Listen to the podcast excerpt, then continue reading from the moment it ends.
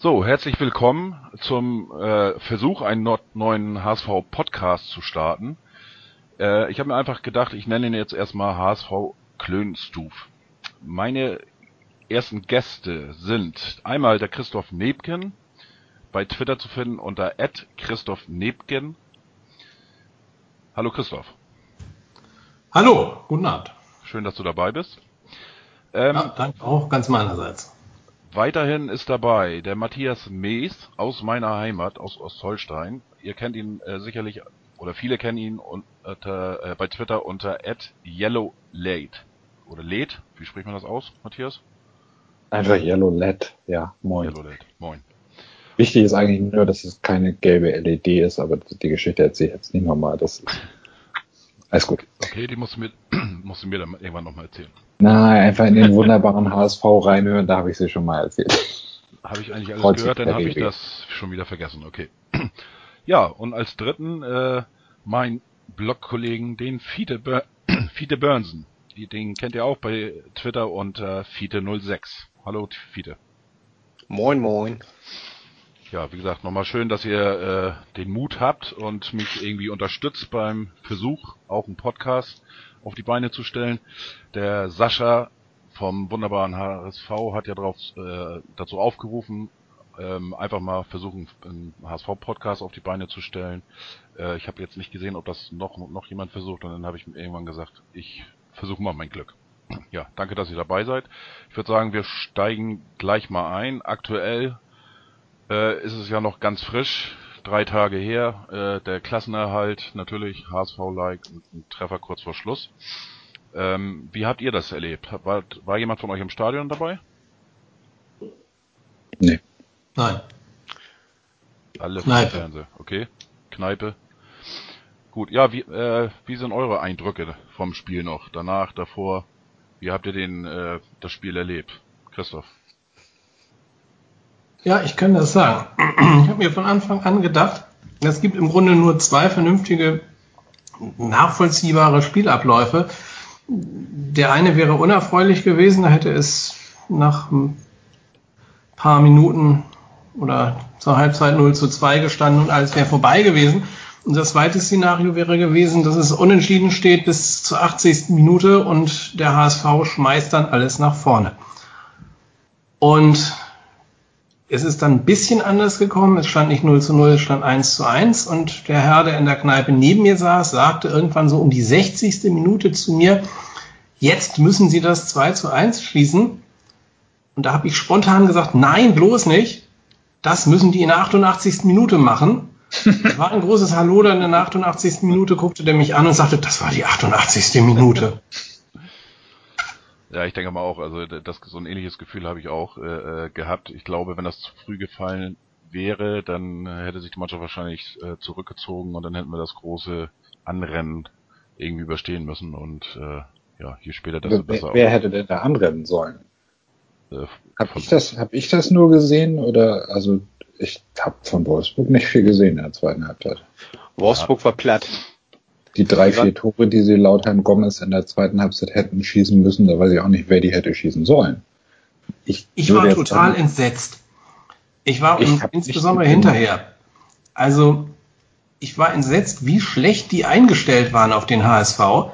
Äh, die haben ja offenbar überhaupt nicht damit gerechnet, dass der HSV die letzten zehn Minuten ohne etwas zu verlieren zu haben, nochmal richtig anläuft. Und wer nun die letzten Spiele vom HSV gesehen hat, der weiß, das ist immer so gelaufen. Eigentlich haben sie alle Heimspiele, die sie gewonnen haben, so gewonnen. Ja, und selbst und dass ohne dann auch noch Gomez, ich weiß nicht, wer das gesehen hat, Gomez hat dann noch nachher im Interview gesagt, ja, sie hätten nicht mehr erwartet, dass vom HSV was kommt. Da habe ich mich gefragt, also was hat der so erwartet, was hat er gesehen? Das fand ich ziemlich erstaunlich. Wenn die so sich vorbereiten auf Braunschweig, da kann das noch spannend werden. Also was ja, mich überrascht, was mich überrascht hat, das war, äh, die hatten sich ja auf dieses äh, hier Kick and Rush, äh, den wir äh, ja auch gegen Augsburg zum Beispiel gespielt haben, den wir die erste halbe Stunde gespielt haben, da kamen die ja wunderbar mit klar. Womit die immer überhaupt nicht klar kamen, waren, dass wir denn während des Spiels unsere äh, Taktik geändert haben, dass wir plötzlich anfingen, kurze Pässe zu spielen. Und äh, das, da waren die total äh, mit überfordert. Also das, das hat mich gewundert. Ich glaube, die waren einfach sehr geschockt von dem 1 zu 1. Das 1 zu 1 kam aus dem Nichts. Es war, glaube ich, die erste es, Torchance, die wir überhaupt hatten. Das, es das kam stimmt. ja, das kam ja aber auch erst, nachdem wir versucht haben, flach zu spielen. Ja, klar. Wir haben, vorher, wir ne, haben vorher nur, nur hoch gespielt. Die ersten fünf Minuten haben wir auch mal flach gespielt. Da kamen wir dann auch vors Tor. Und dann haben wir nur hoch gespielt. Und da hatten wir keine einzige Torchance. Und dann äh, haben wir wieder versucht, flach zu spielen. Und da kam dann auch gleich das Tor. Ja, flach spielen, hoch gewinnen. Aber wie gesagt, ich glaube, die, die, du hast es fast ein bisschen gesehen. Die sind ja auch komplett abgebrochen nach dem 1 zu 1. Ja. Also die haben irgendwie, da, da ich weiß nicht, will denen kein Mentalproblem einreden oder was, aber wenn ich mir angucke, was der Sportkamerad Gomez nach dem Spiel so erzählt hat, ich weiß nicht, ob die schon realisieren, was da abgeht. Das Gefühl habe ich auch. Ich, äh, äh, ich habe hab ein bisschen das Gefühl, ähm, dass, dass die immer noch nicht so richtig verstanden haben, worum es da eigentlich geht. Ähm, ich weiß nicht, Matthias, du bist ja auch ein bisschen äh, bei Twitter, wenn ich das so richtig verfolge, du lässt dich nicht äh, von irgendwelchen ja, Panikmachen Machungen oder wie auch immer äh, äh, leiten und bist da eigentlich schon sehr äh, seriös, sag ich mal in Anführungsstrichen, unterwegs. Ähm, hattest, hattest du vielleicht auch den Eindruck, äh, dass, dass Wolfsburg auch vorm Spiel äh, sich zu sicher war? Und dass sie den HSV auch, auch komplett unterschätzt haben? Nee. Nicht? Also ich bin ganz ehrlich, habe vorher gedacht, äh, ich, ich habe es auch getwittert den Tag, ich wollte gerade nervös werden, da fiel mir ein, dass wir eigentlich nichts zu verlieren haben. Mhm. Weil für uns konnte es ja nur besser werden, ne? Ja. Wenn wir verlieren oder unentschieden spielen, stand vorher fest, glaube ich, stand, dann bleiben wir am Relegationsplatz und wenn wir gewinnen, kommen wir vom Relegationsplatz ziemlich sicher runter. So. Und ganz ehrlich, bis das 2 zu 1 fiel, bin ich davon ausgegangen, wir spielen Relegation. Ich habe nicht geglaubt, dass wir denen noch einen reindrücken. So schlecht waren sie nicht. Ich komischerweise schon. Ich war die ganze Zeit irgendwie ganz auf wundersame Weise davon überzeugt, irgendwie kriegen die das Tor noch rein. Ich weiß auch nicht. Es geht mir sonst ganz selten so, aber dieses Mal war ich total, ja, das war schon nicht mal mehr optimistisch. Ich war echt davon überzeugt, dass die noch das Tor schießen. Und dann ausgerechnet der Lüde Waldschmidt, als der kam, habe ich gedacht, wie kann der den Holtby runternehmen? wie kann der den Holtby und den, also den Waldschmidt, der hat, der weiß gar nicht mehr, wo das Tor steht, so lange ist das her, dass er zuletzt, und dann geht der Waldschmidt und schießt das Tor. Kopfballtor von Waldschmidt, denn alles ist aber kein Kopfballungeheuer. Also da, das, das, ja, das sollte so kommen, aber das hat Großartig zu dem Thema gab auf Bild.de, ähm, weiß nicht, wer es gesehen hat, da haben sie Helmpeter und Thorsten Leger zusammen das Spiel mhm. gucken lassen und dann einen Zusammenschnitt gezeigt. Großartig die Szene des 2 zu 1, wo dann Helmpeter seinen Helm Thorsten Legert auf dem Kopf sitzt und fast ausflippt, alles in die Ecke schmeißt und Thorsten Legert sitzt so daneben und sagt, ich freue mich für euch. Fantastisch. Gibt's noch auf bild.de zu gucken. Ich muss gestehen, ich habe es auch, ich hab's auch gesehen. Ich habe es erst ohne Ton gesehen. Da hatte ich erst das Gefühl, äh, dass ähm, Legert richtig sauer war äh, äh, dass der HSV tatsächlich das wieder geschafft hat und wieder ein Tor gemacht hat. Ähm, aber nachher mit Ton, ja, der, der war ein bisschen geschockt, aber ich glaube, der hat sich mit, mit äh, Herrn Peter tatsächlich gefreut. Und du musst ja auch sagen, das war in der 88. Minute, es gab vier oben drauf. Ja, ja. Du konntest dir nicht sicher sein, dass es das jetzt war und die sind auch nochmal gekommen. Ja, eben. Aber sie haben es halt nicht mehr gemacht. Das war das, was also der, was ich vorhin, das war ja auch meinte, äh, ähm, äh, wo ich sagte, hätten die das Tor vorher erzielt, in der 60. oder wie auch immer, dann wären sie angerannt. Und ich meine, die hatten ja auch noch eine gute Chance. Und äh, ich weiß nicht, ob wir das da 30 Minuten oder, oder plus Nachspielzeit tatsächlich durchgehalten hätten. Meinst du mit die gute Angst. Chance jetzt den, den Schuss von Arnold, wo äh, Papadopoulos angeblich noch elf Meter reif gefault haben soll, was ihm dann aber allen erst 16 Stunden später einfiel, das war irgendwie äh, ich, ehrlich gesagt weiß ich nicht mehr. Ich habe äh, äh, so eine Art Film. Ich weiß nur, dass ja, da ja. irgendwie, irgendwie eine Chance war, aber ich kann es dir wirklich ja, nicht sagen. Und, und ich habe äh, hab mir das auch nicht angetan, mir das Spiel jetzt nochmal anzugucken. Aber ja, ich meine, das, war, mich, das äh, war eine Szene von Papadopoulos. Das war Arnold und dann hat er ist er abgegrätscht worden von Papadopoulos und hat sich furchtbar aufgeregt. Und auf Sport 1 haben sie gesagt, das wären Elfmeter, aber. Papa hat eindeutig den das Ball Ding war aber, Entschuldigung, das Ding war, weiß nicht, ob dir das auch so ging. Ich habe es in der Übertragung nicht wahrgenommen als Foul. Nö. Es kam in der Zusammenfassung im Sportstudio nicht als Foul. Es kam abends, äh, nee, in der Sportschau in der Zusammenfassung war es nicht drin, meiner Erinnerung nach, und es war auch abends im Sportstudio nicht drin. Und dann zogen sie das am nächsten Morgen bei alle Spiele, alle Tore bei Sport 1 schön vorm Doppelpass. Da zogen sie es raus und dann war es plötzlich angeblich ein Foul, das der Schiedsrichter nicht gesehen hätte, damit die Pfeifen hinter dem Doppelpass auch was zu diskutieren haben. So kam mir das vor. Also ganz, ganz merkwürdig. Also ich muss Also sagen, er hatte wohl nicht den Ball gespielt, aber er hat er, möglicherweise Arnold getroffen, das konnte man nicht so richtig erkennen, aber das war auf jeden Fall alles, nachdem Arnold schon geschossen hatte. Also der Ball war schon abgeschossen, Martini hat ihn gehalten und dann kam da eben noch Papadopoulos angerauscht, weiß ich nicht. Hätte ich auch, als ich es dann zum fünften Mal gesehen habe, nicht unbedingt gepfiffen. Und wir hatten den besten Schiedsrichter, den wir haben konnten. im Nachhinein kann man es gut sagen. Also ich fand, Im äh, Nachhinein. äh, ob ihr das, ob ihr das gelesen habt, die Kolumne von den äh, Colinas Erben. Ähm, ich finde, die haben das, haben das wirklich nochmal gut beschrieben und und äh, auch eigentlich ja für Colinas oder von Colinas Seite aus deutlich Kritik geübt an die Ansetzung. Äh, aber ich glaube, das hat auch kaum jemand verstanden, dass sie da ähm, Manuel Gräfe äh, für das Spiel nominiert haben. Auch wenn er ein super Schiedsrichter ist, aber aber auch diese psychische Belastung, die auf ihn äh, Das äh, hat Gisto ja auch schön gesagt, das ist einfach Genau. dem Schiedsrichter gegenüber nicht fair. Genau. Aber ich habe es auch ähm, im Rasenfunk, den ich vorhin bei der Gartenarbeit gehört war, hieß es, es ging darum, dass man irgendwie im Prinzip so eine Art äh, Ausschussverfahren hatte und dann blieb zum Schluss nur noch Gräfe übrig. Weil irgendwie bestimmte Schiedsrichter bestimmte Spiele pfeifen sollten, um in der Nähe ihrer Heimat, Entschuldigung, in der Nähe ihrer Heimat irgendwie ein Abschiedsspiel pfeifen zu können oder was weiß ich. Also unterm Strich war es so, es hätte andere Schiedsrichter gegeben, aber die hätten dann darauf verzichten müssen, irgendwie ihr letztes Bundesligaspiel in ihrer Heimatstadt zu pfeifen. Das wollte man auch nicht. Und dann hat man darauf gesetzt, dass Gräfe das schon machen wird. Und das hat er ja auch. Wobei diese Begründung ist ein Schlag ins Gesicht für alle anderen Schiedsrichter. Ich Ja. meine, äh, Brüch, Brüch ist ja, äh, spielt ja, glaube ich, das, das Champions League, äh, Eit- Eitekin ja äh. DFB-Pokal, glaube ich. Und dann Ja. waren da drei, äh, also mit Stark, mit Drees, glaube ich, und noch einer, äh, die äh, ihr letztes Spiel hatten. Genau. Aber da sind ja noch mehr. Wir haben insgesamt 23 Schiedsrichter. Ja. Und äh, den anderen traut man nicht zu, äh, das Spiel zu pfeifen oder wie? Ich weiß es nicht. Ich, ich nehme, keine Ahnung, das kann man eigentlich nur so erklären und auch das wäre irgendwie was, wo du sagst, das kann doch eigentlich nicht sein. Ich kann mir nur erklären, dass sie sich dabei erst nichts gedacht haben und als sie es dann bemerkt haben, was sie da angesetzt haben, haben sie sich gedacht, das können wir jetzt nicht mehr zurückziehen Das- oder was weiß Das ich. Keine vermute ich Ahnung. auch. Das vermute ich auch.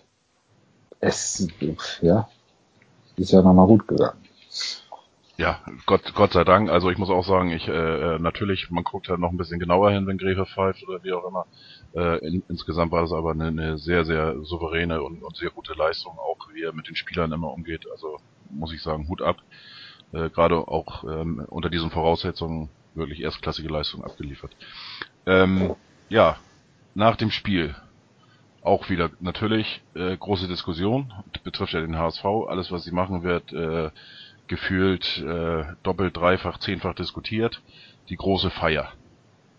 Dürfen wir nicht mehr feiern als HSV-Fans? Quatsch. Natürlich dürfen wir feiern. Jeder darf feiern. Wir dürfen auch feiern, wenn wir Zehnter werden. Wer will uns das denn auch verbieten eigentlich? Eben.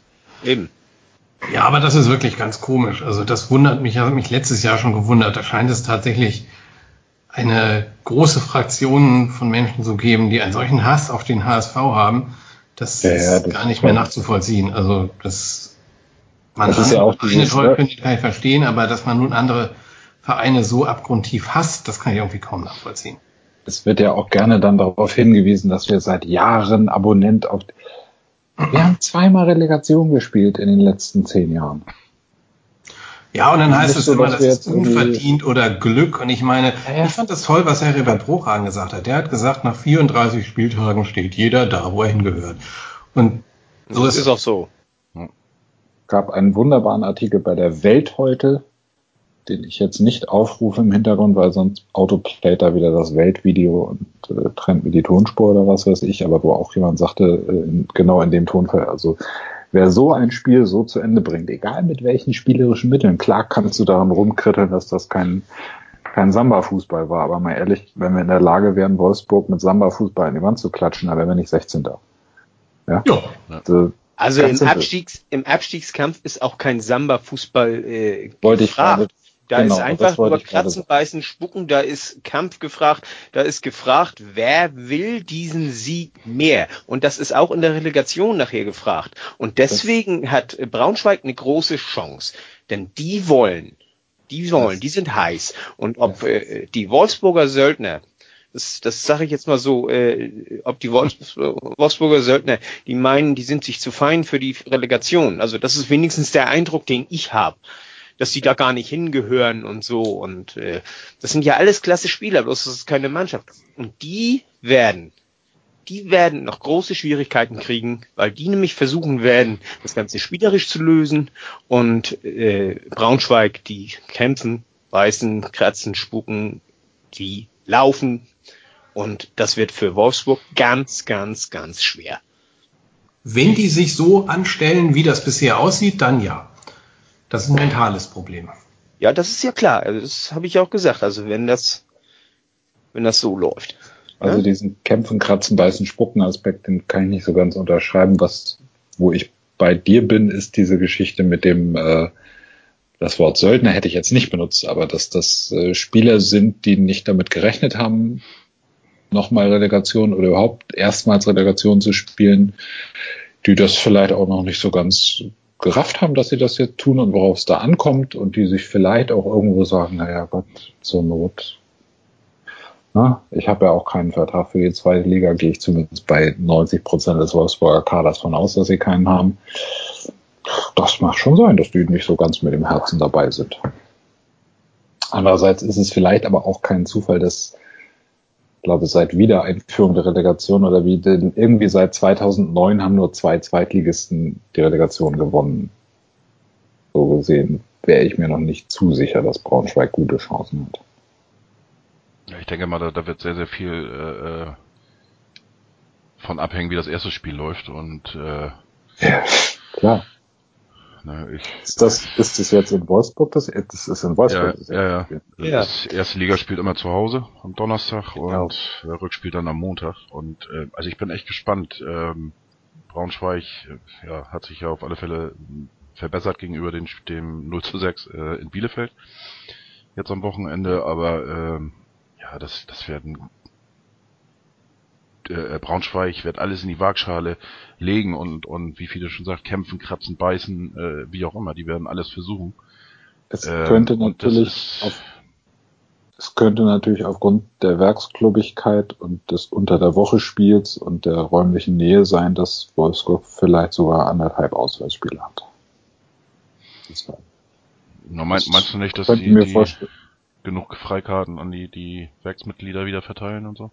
Ja, das mag sein, aber das ist ja nicht dasselbe. Naja, gut, so. klar. Ja. Das, das meine ich auch so gar nicht, aber worauf ich hinaus wollte, ist, dass wahrscheinlich die es wird wahrscheinlich, es werden wahrscheinlich mehr Braunschweiger da sein in Wolfsburg als gewesen wären, wenn sie jetzt nach äh, Augsburg gemusst hätten. Hm. Ja, Keine Ahnung. Ich, ich bin gespannt. Äh, Gott sei Dank ist es nicht mehr unser Problem. Wir brauchen uns da nicht mit so äh, beschäftigen können. Äh, das Spiel in Ruhe ansehen oder auch nicht. Äh, wir haben es wieder, wieder mal geschafft, die Klasse zu halten und äh, ich denke mal, äh, nach dem zehnten Spieltag sah es ja gar nicht danach aus. Ich weiß nicht, wie war bei euch die Gefühlslage? Habt ihr noch irgendwie dran geglaubt nach dem zehnten Spieltag mit zwei Punkten? Ich war gegen Dortmund. Bitte? Nach dem zehnten Spieltag nicht, aber nach der Rückrunde dann. Ja gut, nach der Rückrunde, aber ich nach sag, dem Spieltag gefühlt nicht.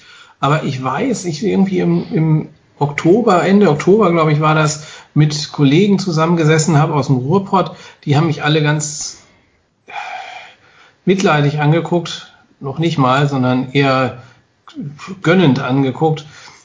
Da habe ich gesagt, warte mal, jetzt kann mir das einfach überhaupt nicht vorstellen, dass da gar nichts mehr kommt. Dazu ist das einfach zu früh, da muss noch irgendwas passieren.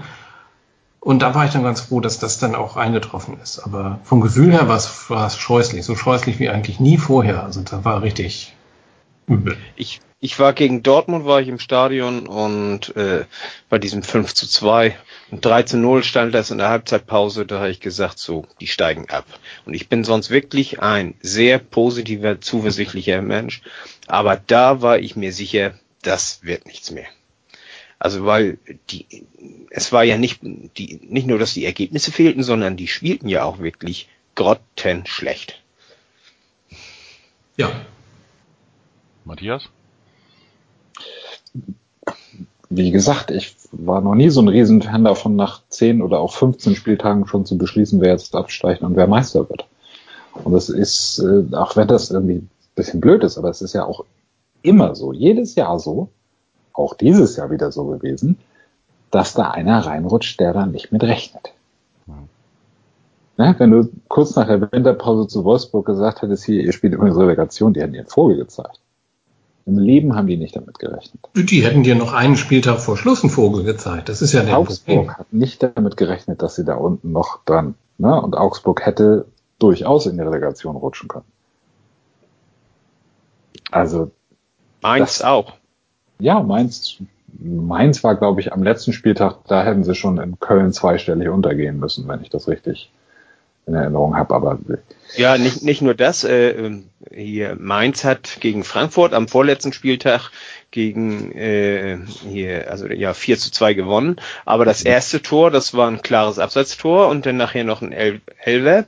Und ich bin mir sicher, wenn da korrekt gepfiffen worden wäre, äh, dann hätten sie nicht gewonnen. Und dann wären die jetzt unten. Dann wären die jetzt auf dem, auf dem Relegationsplatz.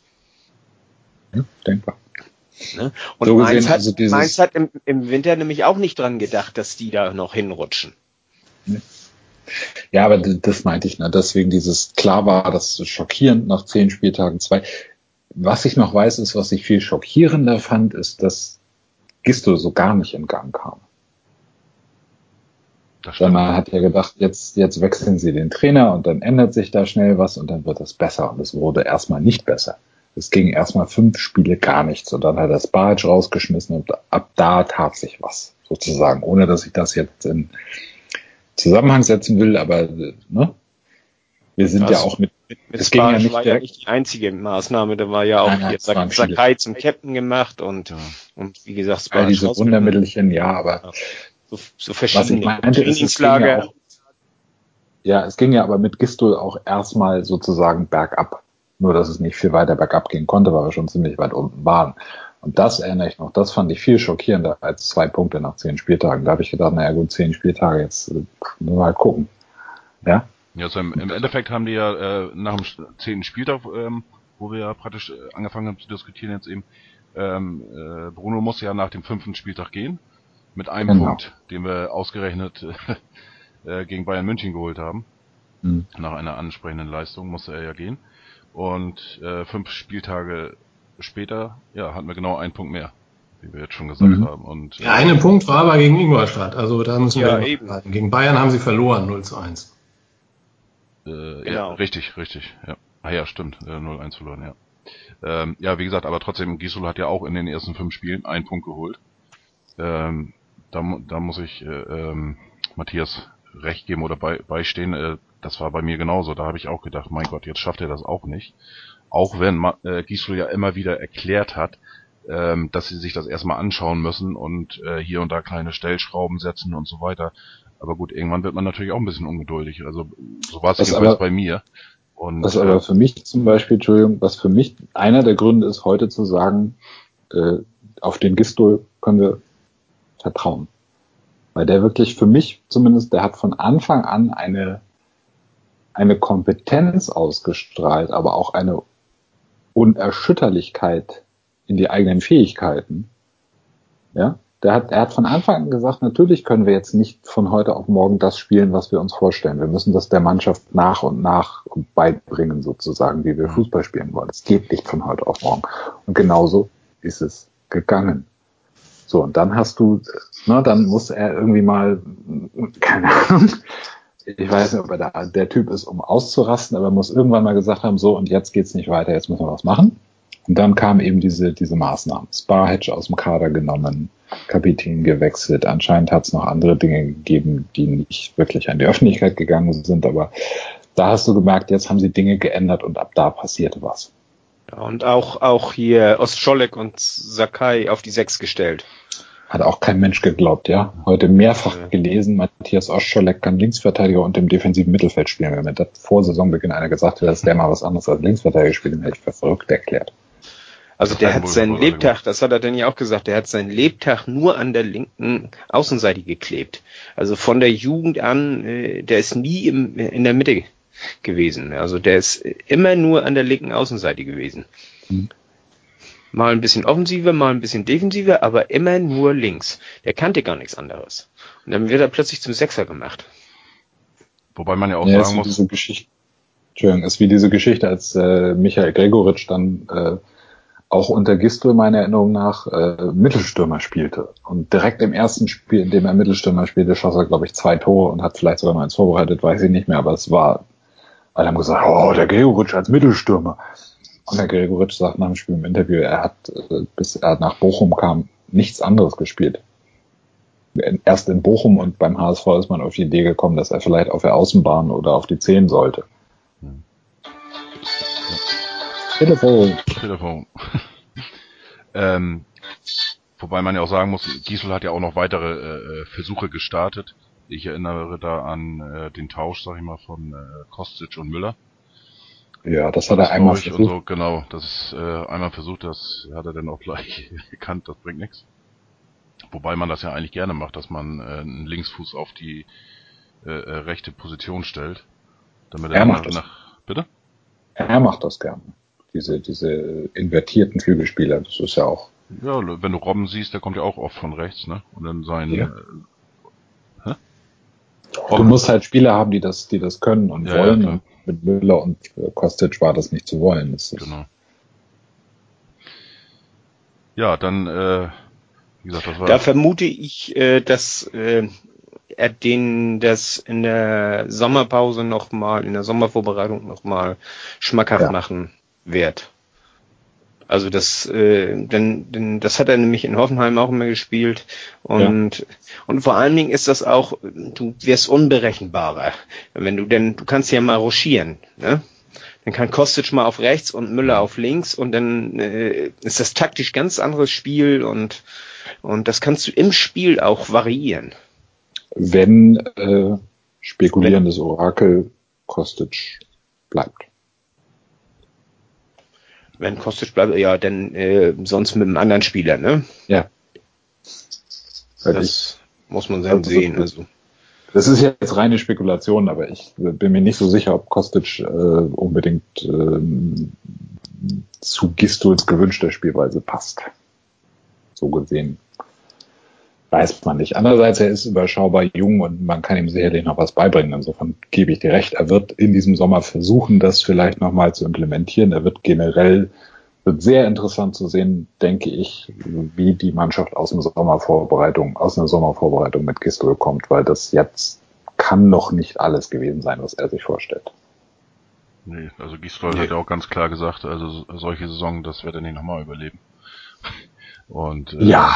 Äh, äh, ich glaube, äh, nicht nur er, da werden, können auch viele Fans äh, dem zustimmen. Ähm, ich habe vor allem das Gefühl, er weiß sehr genau, was er will und was er dafür braucht. Dementsprechend war ja auch das Wintertransferfenster. Ne? Da hast du sofort gesehen, äh, Mabrai, Papadopoulos und äh, wer kam noch mit der Wallace. Ja. So, das waren Verpflichtungen aus meiner Sicht, äh, wo man ganz klar endlich mal den Trainer gefragt hat, was brauchst du, um mit dieser Mannschaft arbeiten zu können. Und das, das waren ja eigentlich Transfers, sag ich mal, die, die äh, 90 Prozent der, der äh, Fans, der oder die sich da, da näher mit beschäftigt haben mit dem HSV, eigentlich schon vor der Saison gefordert haben. Äh, das deswegen Transfers, die man im Sommer schon gemacht hätte, wenn man das Geld gehabt hätte, ja. Ja, nicht, weiß ich, jein, sage ich jetzt mal so.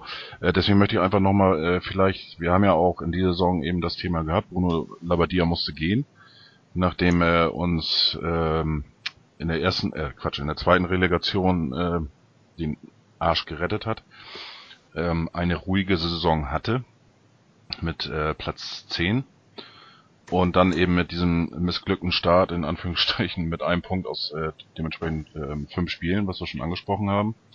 Ähm, ja, habt ihr noch irgendwie ein Wort zu Bruno? Ich glaube, das hat ja nichts mit dem Start zu tun.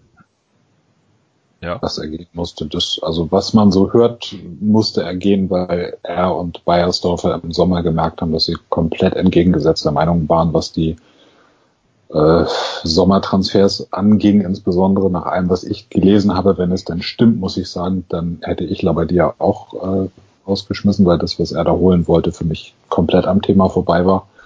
Ähm, letztendlich sind aber jetzt beide weg und so gesehen spielt es eigentlich keine Rolle mehr, aber äh, ich weiß nicht, ob das so viel mit dem, mit dem Saisonstart zu tun hat, zumal er ja auch nach einem ganz guten Spiel entlassen wurde, was man ja eigentlich sonst auch nicht macht. Also also Bruno hätte, Bruno hätte früher rausgemusst. Äh, wenn, wenn die sich nicht können, äh, also äh, äh, einer ja. von beiden hätte früher gehen müssen. Also das klappte mit den beiden überhaupt nicht. Mit Bruno und, und Knebel, das klappte gut. Und äh, mit Bruno und, und Didi, das klappte überhaupt nicht, das harmonierte überhaupt nicht. Und das merkte man in der ganzen Sommervorbereitung schon. Also dass da äh, keine, keine Harmonie herrschte und so. Und wenn wenn das zwischen Sportdirektor und, und äh, Didi war ja zu der Zeit nun mal Sportdirektor und Trainer nicht äh, harmoniert. Äh, sorry, dann müssen die sich äh, trennen und zwar rechtzeitig. Dann musst du das so ma machen wie Mainz damals mit, mit hier, äh, wie heißt er noch? Äh, ah, mit Anderson. Anderson. Äh, die sind mit dem aufgestiegen und dann haben sie ihn dann äh, im August oder so, äh, kurz vor der Saison, haben sie ihn äh, gesagt, okay, weißt du was, wir sind dir dankbar, dass wir aufgestiegen sind und aber irgendwie das harmoniert nicht mit uns, das ist nicht das, was wir uns vorstellen und dann ist er gegangen. Und das hätten wir auch machen müssen. Das, das, da musst du in dem Moment handeln. Aber das äh, hat Didi damals schon mit, mit Slomka gemacht. Also die, das harmonierte auch nicht. Das war kein, das merkte man von Anfang an. Das war nicht sein Wunschtrainer. Aber ja, gehen wir erstmal mit dem in die Saison und bla bla bla und so weiter und so fort. Ja, prompt nach drei Spielen ist er weg. Und jetzt mit nämlich genau das gleiche, äh, auch harmonierte auch nicht. Und äh, ja, da muss man sich dann, muss man auch den Mut haben und sagen, so, weißt du was, Bruno, wir sind dir dankbar für alles, was du für uns getan hast, aber das harmoniert nicht. Wir müssen getrennte Wege gehen. Danke und tschüss. Ja, jetzt war aber konsequentes Handeln ja noch nie bei erst auf das große Stärke. Insofern braucht man sich eigentlich nicht ja. wundern. Wie, wie hast du das eingeschätzt, äh, Christoph? Ich kann mich daran schon kaum mehr erinnern. Ähm, es hat sich irgendwie nicht weiterentwickelt. Ich glaube, man hatte sich vorgestellt, dass nach der äh, nach der letzten Relegation, dass irgendwas aufgebaut wird und das ist dann in der in der jetzt vorletzten Saison, in der sie Zehnter geworden sind, nicht wirklich besser geworden. Es waren immer noch Spieler dabei, die einfach grauenvoll waren und es war nicht zu erkennen, dass sich da was weiterentwickelt hat, aber woran das lag, das kann ich auch nicht sagen. Vielleicht hat man dann einfach gehofft, dass das in der neuen Saison mit neuen Spielern doch nochmal besser wird. Ähm, es war dann irgendwie, erinnere ich mich am Anfang dieser Saison so, dass es einfach nicht mehr ging irgendwie nicht mehr. Ich hatte so das Gefühl, dass ähm, war auch schon länger klar. Und es war ja auch wohl so, dass das Bayern-Spiel, das er dann noch gemacht hat, dass da schon vorher feststand, dass er danach entlassen werden würde und dass das Ergebnis keine Rolle mehr spielt für diese Entscheidung. Und man ein bisschen überrascht war, dass er dann so, so eine gute Leistung noch hingekriegt hat. er hat auch irgendwie mal gesagt, er habe überlegt, selbst zu gehen und es dann aber nicht gemacht. Und also das, das müssen mehrere Seiten gesehen haben, dass das so nicht geht. Ich, ich möchte noch was zur, zur letzten Saison sagen. Äh, da muss man aber auch sagen, äh, Bruno und Knebel, die haben ja äh, im Sommer 15 ist das ja gewesen, äh, die haben ja Transfergewinn erwirtschaften müssen. Die haben ja, äh, da kam ja das Geld, äh, erstmal musste gezahlt werden für Holtby noch, die 6 Millionen, er musste dann ja gekauft werden was Didi ja im Vorjahr schon gekauft hatte, aber äh, der musste da bezahlt werden. Und äh, mit den Transfers und so, die mussten erst verkaufen, ehe sie denn neu einkaufen konnten. Da kannst du keinen Elite-Kader äh, zusammenstellen. Und ich finde, dafür haben sie einen recht guten Kader zusammengestellt. Jo. Und, ja, und mit, dem, mit dem Geld im letzten Sommer hätte man diesen Kader gut ausbauen können hätte man äh, gut, gut, hat äh, ähm, Matthias ja vorhin schon gesagt, dass man im, im Sommer einfach nicht genug Geld zur Verfügung hatte, um jetzt naja, noch Moment, Moment, Moment, Moment, Moment, Moment. Geld zur Verfügung im Sommer hatten sie reichlich. Aber sie haben es halt für Kostic und für Lilovic rausgeblasen. Das wollte ich ja, ja gerade sagen. Das ist so ein Grundproblem des HSV, dass selbst wenn sie Geld haben, ähm, ja, das ist also sehr schlecht äh, verwendet wird.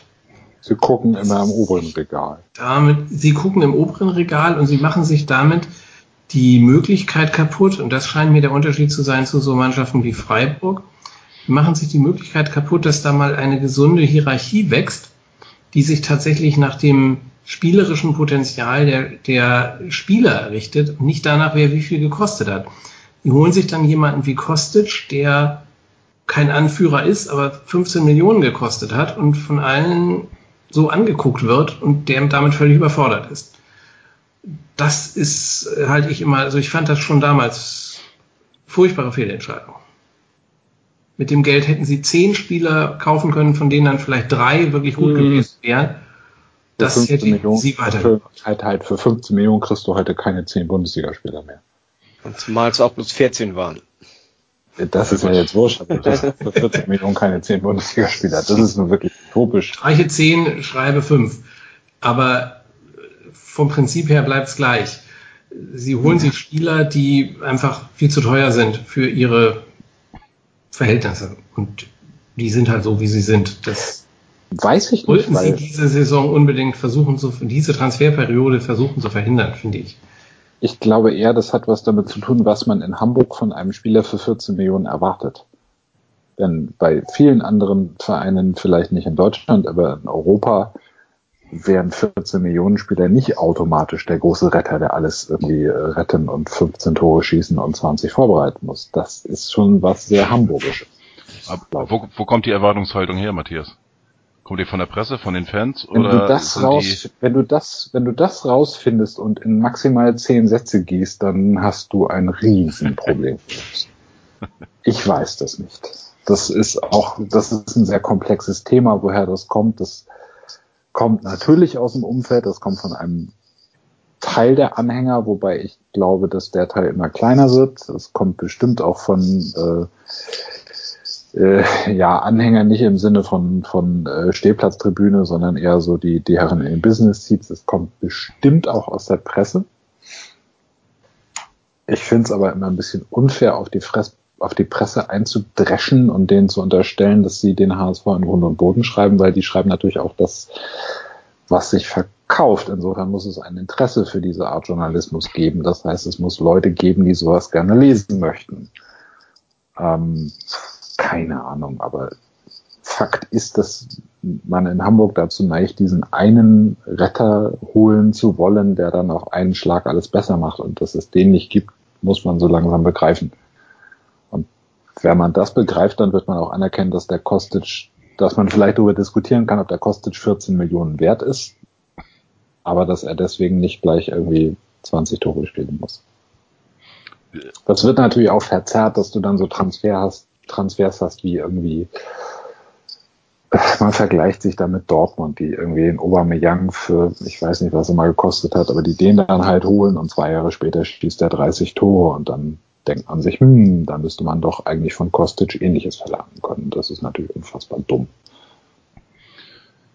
ähm, das, was du jetzt eben ganz gut äh, wiedergegeben hast, so mit, mit den äh, ins obere Regal greifen und äh, Kostic holen, ähm, anstatt jetzt meinetwegen drei oder vier oder fünf ähm, andere gute, äh, junge Bundesliga-Spieler, ähm, der dafür ja bekannt war, oder dem das alles, alles nach, äh, nachgesagt wurde, war ja Dietmar Beiersdorfer. Er musste gehen.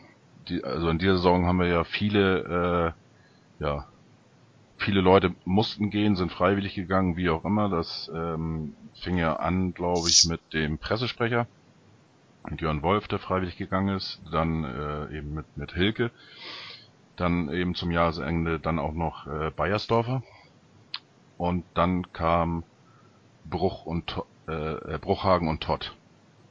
Ähm, was, was habt ihr gedacht, wo ihr die Namen gehört habt, Christoph? Ja, an Heribert Bruchhagen habe ich mich ja noch erinnert. Der war ja schon mal beim HSV. Äh, habe ich mich überhaupt mich gewundert, weil der ja wohl eigentlich gar nicht mehr wollte. Ähm ich neige eigentlich immer dazu, den Leuten erstmal mich zu freuen, dass jemand Neues da ist und denen eine Chance zu geben. Also von daher immer eher positiv. Todd war mir noch nicht so richtig positiv aufgefallen. Äh, aber das kann ich auch wirklich ganz schwer beurteilen. Ich habe zur Kenntnis genommen, dass da kommen neue und gehofft, dass das besser wird. Also mehr Erleichterung, dass, dass die, die weg war und äh, Hauptsache was Neues. Würde ich auch nicht sagen. Also ich bin ein Bayersdorfer Fan, aber der hatte schwer am Schluss und was da genau passiert ist, weiß ich nicht. Ich, eigentlich fand ich schade. Ich, er mochte ihn immer gern. Also als Spieler schon und auch als Manager oder Sportdirektor. Ich fand es schade, aber es war wahrscheinlich nicht zu verhindern. Matthias? Als Bruchhagen kam, war ich sehr überrascht, weil ich ähnlich wie Christoph nicht erwartet habe, dass Bruchhagen nochmal so ein Amt annimmt. Und wenn, dann hätte ich ihn nicht in Hamburg erwartet, weil er mit vielen Äußerungen, die er als äh, äh, Präsident von Frankfurt gemacht hat, ziemlich für meine Begriffe ziemlich klar deutlich gemacht hat, was er von so Vereinen mit so Gönnern wie Kühne hält. Und da habe ich gedacht, warum sollte der nochmal zum HSV? Ja, aber er kam dann und äh, keine große, ich habe keine große Meinung zu Bruchhagen, ehrlich gesagt. Ich kann ja sagen, wie ich es finde, seit er da ist. Das finde ich sehr angenehm. Ich finde, er präsentiert sich gut. Es ist sehr, sehr ruhig geworden, finde ich, seit er da ist. Ich nehme an, das ist ihm, ihm zuzuschreiben. Todd konnte ich überhaupt nicht einschätzen. Als, als, als, ja, wie auch immer man diesen Job jetzt nennt, den er macht. Also ich, ich sage immer noch Manager, ich weiß, es ist Sportdirektor oder Direktor Profifußballer, frage mich nicht, aber im Grunde ist es ja Manager. Keine Ahnung. Ich nehme an, dass das, oder ich finde, dass das gut zu Bruchhagen passt weil man Bruchhagen immer unterstellt, er sei ein Sparfuchs und äh, dass Todd eher jemand sein würde, der sich so im unteren Regal umguckt, um in dem Bild zu bleiben. Das äh, stand aus. Ich fand es ein bisschen merkwürdig, ehrlich gesagt, dass man schon wieder jemand vom KSC wegholt, aber das ist, äh, ist dann halt so.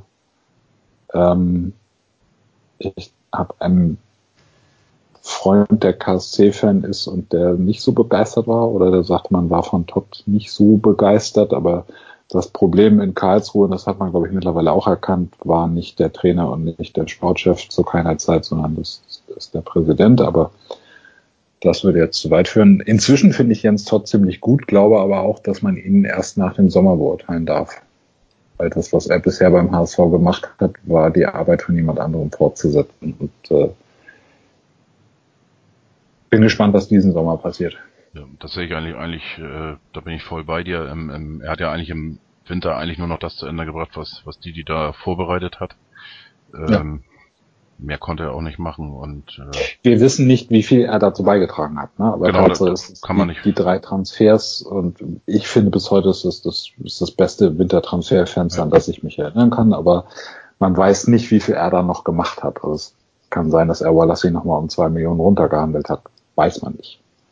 Genau. Aber Also, also äh, Mafrey geht ja zu 100% auf äh, Didi und Gistol, weil äh, der ist ja auch schon vor Todd gekommen. Äh, mit Papa waren sie sich auch einig, das ging nur, doch, äh, nur noch darum, äh, dass sich äh, hier äh, Raba Leipzig und äh, Leverkusen vorher einigen mussten. Und erst als die sich geeinigt hatten, äh, konnte man ihn dann von Leverkusen leihen. Äh, das geht jetzt bloß um, um äh, Wallacey. Und da hat man erst andere Möglichkeiten gesucht, aber das hat sich alles nicht, äh, äh, nicht äh, realisieren lassen können. Und daraufhin ist man dann, ja, Mensch, nach Brasilien. Wir waren noch im Sommer mal an einem dran. Fragen wir da nochmal nach. Ja, und so ist Wallacey dann gekommen. Und das äh, ist so ein bisschen eben auch, ja, ähm, ist auf Tots Mist gewachsen, allerdings äh, die Kontakte und so, die hat Didi denn schon hergestellt. gilt als offenes. Geheimnis, dass äh, Gisto gerne Eugen Polanski gehabt hätte, der aber Zum nicht, Beispiel, ja. nicht zu kriegen war und nicht, nicht kam. Nein, und da war noch ein anderer im, im Gespräch und Äh, das, äh, war der das ist auch nicht- wahnsinnig. War das nicht Chor, der noch im Gespräch war? Nee, hier Cohen. Der, der Ja. Is Israeli von, von Ingolstadt. Mhm. Der war Ich- das, genau. Und der, der mich, ist ja Dominik anscheinend schon wieder war, in, der war, glaube ich, im Sommer im Gespräch. Kann das angehen? Mal? Ja, weiß Der tauchte immer mal wieder auf. Also der ist schon so, glaube Ja. glaube ich, schon einige Transferperioden immer mal wieder, zumindest so bei Transfermarkt aufgetaucht. Ja. Zurzeit glaube ich auch gerade wieder. Ja, ob man auf Transfermarkt nur so viel geben sollte, ist eine andere Geschichte. ne? Das ist, äh, da ist ja auch schlagartig, kaum dass Adler sein, äh, seine Nichtverlängerung verkündet hatte, ist der, wie heißt der von Kaiserslautern, der Torwart Pollersbeck irgendwie, hat sich die Proz der, der Prozentsatz verdoppelt. Also das ist schon, weiß ich nicht, was immer so ein guter Indikator ist. Nö, ist es mit Sicherheit nicht. Da sitzen Leute, die spekulieren einfach. Ja, klar. Und wenn du siehst, beim HSV geht ein Torhüter weg, dann gucken die genau wie die Bild-Zeitung auch, beispielsweise, wo ist denn irgendjemand, der da hinpassen könnte? Und Ja. daraus machen sie dann eine Story, ob es stimmt oder nicht. ist, Nee, also ja- im Gespräch ist er ja. Also im Gespräch ist er ja schon länger gewesen. Also äh, das, äh, also der geht ja schon länger durch die Presse, dass wir mit mit Pollersbeck und mit Olsen von Kopenhagen, äh, dass äh, wir mit denen in Gespräch sind. Und das ist auch bestätigt. Und äh, bisher hing das immer bloß daran, äh, ob Adler bleibt oder ob er geht.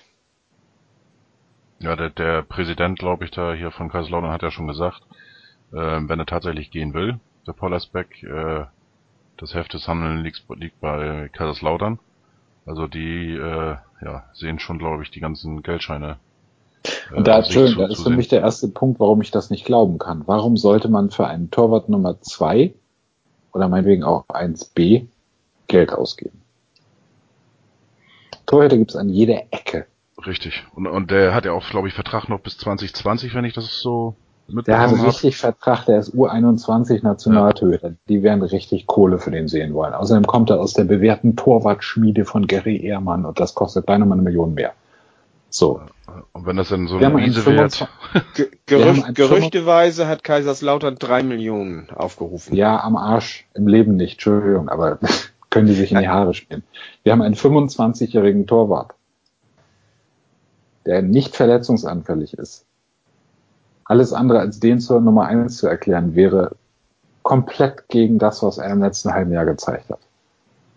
Da gehe ich doch nicht hin und gebe für einen zweiten Torwart drei Millionen aus. Sind die bescheuert? Ich hoffe nur, dass der HSV das auch so sieht. Die sind Ja, da manchmal so ein bisschen komisch. Ja, ja, das stimmt. ich, ich, ich habe so ein bisschen das Gefühl, in der aktuellen Transferperiode, äh, Periode, die ja eigentlich, sag ich mal, erst seit zwei Tagen in, in Schwung kommt, ähm, sieht man wieder ganz gut, dass, dass, ich sag mal, jeder Name wird sofort hochgepusht, äh, genauso mit, mit Neven, äh, Subotic, äh, weiß ich nicht, ist der HSV da wirklich noch dran? Also ich kann es mir eigentlich nicht vorstellen. Und auch wenn ich, wenn ich so die Aussagen von, von Gistol ähm, jetzt gehört habe, auch beim, äh, jetzt wollte ich schon Sportstudio sagen, hier beim N NDR, ich weiß Sport nicht wie, Sportreport? Sportclub. Sportclub. Sportclub. Genau. Im Sportclub hat er auch gesagt, wir, wir müssen eine junge, hungrige Mannschaft aufstellen. Äh, das, Nee, Hungrige. Von Jung hat er nicht gesprochen. doch, doch. Doch, doch. Ja? Ja, junge und, und entwicklungsfähige Spieler und so weiter. Doch, doch, das, äh, da bin ich mir ziemlich sicher. Das Ähm, andersrum, Ja, andersrum auch, Subotic nicht auch Bitte? da brauchst du aber über Subotic nicht reden, das ist Quatsch. Nein, da, und das kann ich mir auch nicht vorstellen, weil er war jetzt in den letzten Jahren doch häufiger verletzt. Äh, und dann, dann solche Summen da aufzurufen. Äh, Ja, das gilt für Papadopoulos auch und den wollen sie laut Aussage von Gistel um jeden Preis oder nicht um jeden Preis, aber wenn es irgendwie machbar ist, äh, behalten. also ich, ich Das kann ist auch ein Spieler, wo du weißt, dass der nicht 34 Spiele machen wird nächste Saison. ja, ich denke mal, es hängt natürlich A, A klar, von seiner äh, Verletzung in der Vergangenheit, aber auch von seiner Spielweise irgendwie mit. Nee, das kommt daher, dass er mit, äh, dass er mit 15 Jahren in Griechenland schon unter Erstligabedingungen trainiert und gespielt hat. Und das merkst du bis heute. Das, das, man hat, also weiß nicht, inwiefern er das hätte ablehnen können, aber er hat halt wirklich in jungen Jahren schon Raubbau an seinem Körper betrieben und deswegen ist er heute verletzungsanfällig. Das muss man kalkulieren. Und wenn Leverkusen allen Ernstes acht bis zehn Millionen haben will, dann sollte man ihnen einen Vogel zeigen. Aber auch da, wie Christoph gerade schon sagte, muss man abwarten, was der HSV dazu denkt. Deswegen kann ich mir auch nur vorstellen, dass es, äh, wenn es, wenn es wirklich mit, mit Papa nicht klappen sollte, dass sie dann vielleicht doch nochmal auf die, in Anführungsstriche, dumme Idee kommen, äh, über Subotic nachzudenken. Ich bin gespannt, aber ich kann mir auch, auch vorstellen, ähm, dass gerade bei Subotic, dass es natürlich auch von seinem äh, Berater dementsprechend forciert wird, die Gerüchte und äh, ja. Ja, Köln hat relativ frühzeitig erklärt, dass sie eher nicht verlängern wollen und jetzt sitzt der Berater da und sagt, Mist, halbes Jahr später musst du schon wieder einen Verein suchen. Und natürlich versucht er ihn irgendwo ins Gespräch zu bringen. Das ist doch klar. Ja. Dasselbe passiert. Mit einer Mopo, das hörte sich nicht so an, als wäre das ein Interesse oder ein, ein wahrgenommenes Interesse des HSV, sondern das klang recht deutlich so, als hätte sich Subotic da selber ins Gespräch gebracht oder sein Berater. Das klang nicht wie, wir haben gehört, der HSV befasst sich mit dem, sondern der hat das selbst gemacht. Ja, ich bin, bin äh, auch sehr gespannt und ähm, ja, das ist ja die Bewährungsprobe jetzt für, für Todd. Da muss er sich zeigen, äh, ob es ein guter ist oder nicht. Und im Endeffekt können wir dann ja auch erst sehen nach, was weiß ich, drei, vier, fünf, sechs, sieben Spielen, hat es was gebracht oder nicht. Ähm, ja, nochmal, um abschließend auf die äh, Saison 16, 17 nochmal zu kommen. Ähm, seid ihr im Endeffekt jetzt zufrieden oder äh, sagt ihr einfach nur Klasse gehalten, Strich, fertig und äh, nur noch nach vorne gucken? Viele. ja, Klasse gehalten, Strich drunter und äh, nach vorne gucken. Also das ist klar. Äh, ich meine, es ist eine gewaltige Leistung, es ist äh, klasse, was sie geschafft haben nach dem zehnten Spieltag, äh, das wieder aufzuholen und, und äh, dazu zu kämpfen und so. Aber äh, nun gilt das nach vorne zu gucken und eine Mannschaft äh, zusammenzustellen und so zu trainieren, dass das nicht wieder vorkommt. Ne? Denn äh, darüber müssen wir uns im Klaren sein, äh, allzu oft machen die Fans das so nicht mehr mit. Die sind nämlich ganz schön, die sind müde. Ja, Christoph. Ja, objektiv war es eine verschenkte Saison. Da war man eigentlich wohl gestartet, um sich nach oben hin ein bisschen zu verbessern. Das ist grandios fehlgeschlagen. Äh, Im Endeffekt muss man froh sein, dass man nicht abgestiegen ist. Aber ist ein verschenktes Jahr. Müssen Sie jetzt versuchen, im nächsten Jahr das besser zu machen. Und das, was Sie letztes Jahr mit Bruno versucht haben, mit Gistolf äh, versuchen, in der Hoffnung, dass der es mehr schafft, äh, eine Mannschaft da zu formen, die dann auch von Anfang an gut spielt. Das ist ja beim HSV immer noch so ein bisschen das Problem, finde ich.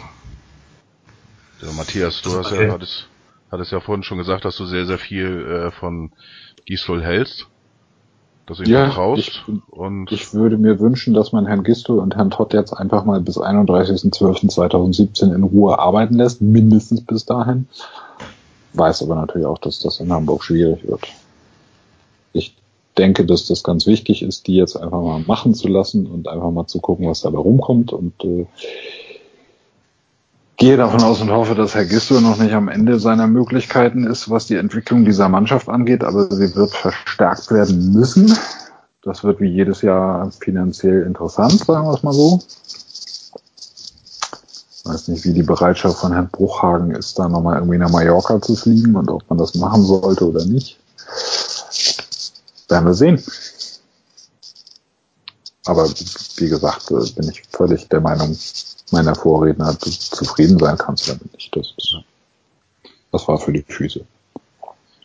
Da hast du auch äh, gerade einen guten Punkt genannt. Es ist klar, ähm, normalerweise kann man ja auf dem Transfermarkt fast gar nicht tätig werden äh, von der finanziellen Situation her. Äh, Anteile sind ja eigentlich auch alle alle weg, bis auf wenige Restpunkte. Ähm, ja, wenn muss man wieder hoffen, dass Kühne den äh, sein Sparschwein öffnet. Ähm, würdet ihr das unterstützen? Wenn Kühne nochmal äh, weiß ich nicht, 20, 30, 40 Millionen wieder in, in Raum schmeißt? Oder äh, würdet ihr sagen, ähm, einfach nur, weiß nicht, ablösefreie Spieler holen oder maximal äh, drei bis vier Millionen ausgeben für eine Ablösesumme? Erstmal, äh, ist das so mit den Anteilen? Ja, es sind jetzt noch, äh, wie, viel- wie viel sind noch über? Vier, fünf Prozent? Ich habe eine Zahl hier, aber ich glaube nicht, dass die aktuell ist und nach der sind 79,21 Prozent beim EV. Das scheint dann aber ja nicht zu stimmen. Ja, das ist ja richtig. 24,9 können ja nur abgegeben werden. Ja, und dann, das sind dann jetzt Ja, ja.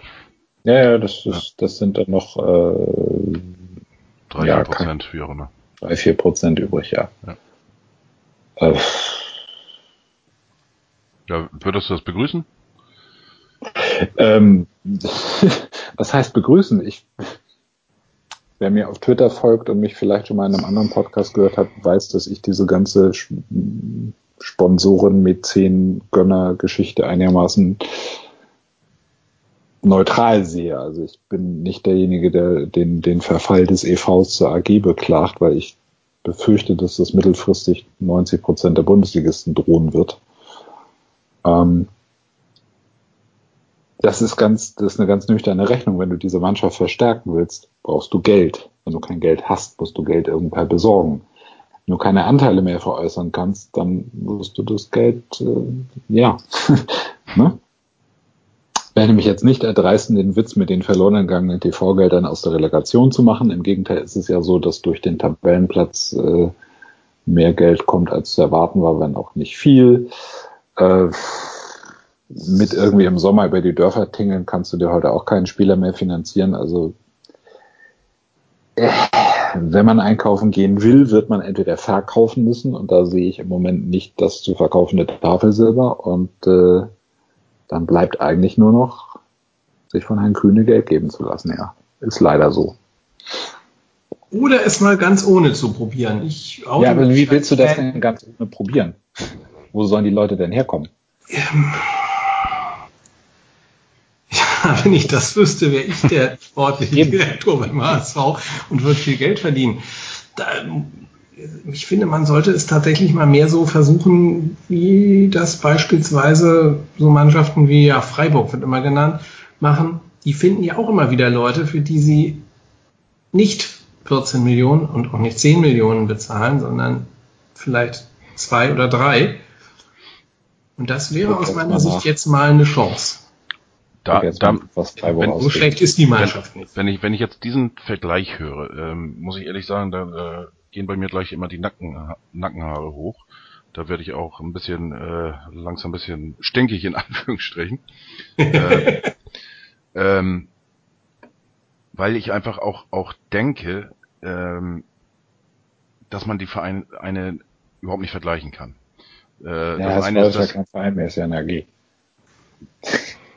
Beide, das sind beides Fußballvereine, äh, ob sie jetzt Ja. AG, EV, äh, KG oder GmbH oder was auch immer sind. Ähm, beide, beide Vereine oder Firmen oder wie auch immer, die müssen trainieren, die müssen äh, ihre Leistung bringen und so weiter. Und ich denke mal, ähm, Freiburg zum Beispiel, die, die sind da unten für sich, die, da ist nichts anderes. Das ist eine Kleinstadt im Gegensatz zu Hamburg zum Beispiel, von der Presse alleine schon, von äh, vom Umfeld, von von den Fans, von den äh, Trainingsgästen und so weiter und so weiter. Bei Freiburg, wenn du da mal sieben, acht Spiele verlierst, das macht da nichts. Natürlich sind die auch sauer. Aber das kannst du dir in Hamburg nicht erlauben. Da ist der Druck ja auch auf die jungen Spieler äh, in Hamburg enorm höher. Deswegen ist ja die Frage, ähm, die Spieler, die nach Freiburg gehen, würden die auch beim HSV ähm, so schnell wachsen, wie sie teilweise in Freiburg wachsen. Und das glaube ich mir nicht. nicht. Deswegen finde ich die, diese Vergleiche so ein bisschen, äh, die kann man gar nicht anstellen.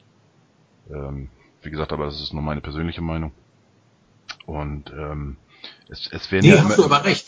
War ein bisschen anders gemeint von mir. Aber hast du aber völlig recht, natürlich. Freiburg hat eine ganz andere Situation auch. Das ist ein Verein oder ein, ein Fußballkonglomerat, wie auch immer, äh, die ganz bewusst, glaube ich, auch so kalkulieren, dass sie zur Not halt absteigen und äh, dann wieder aufsteigen.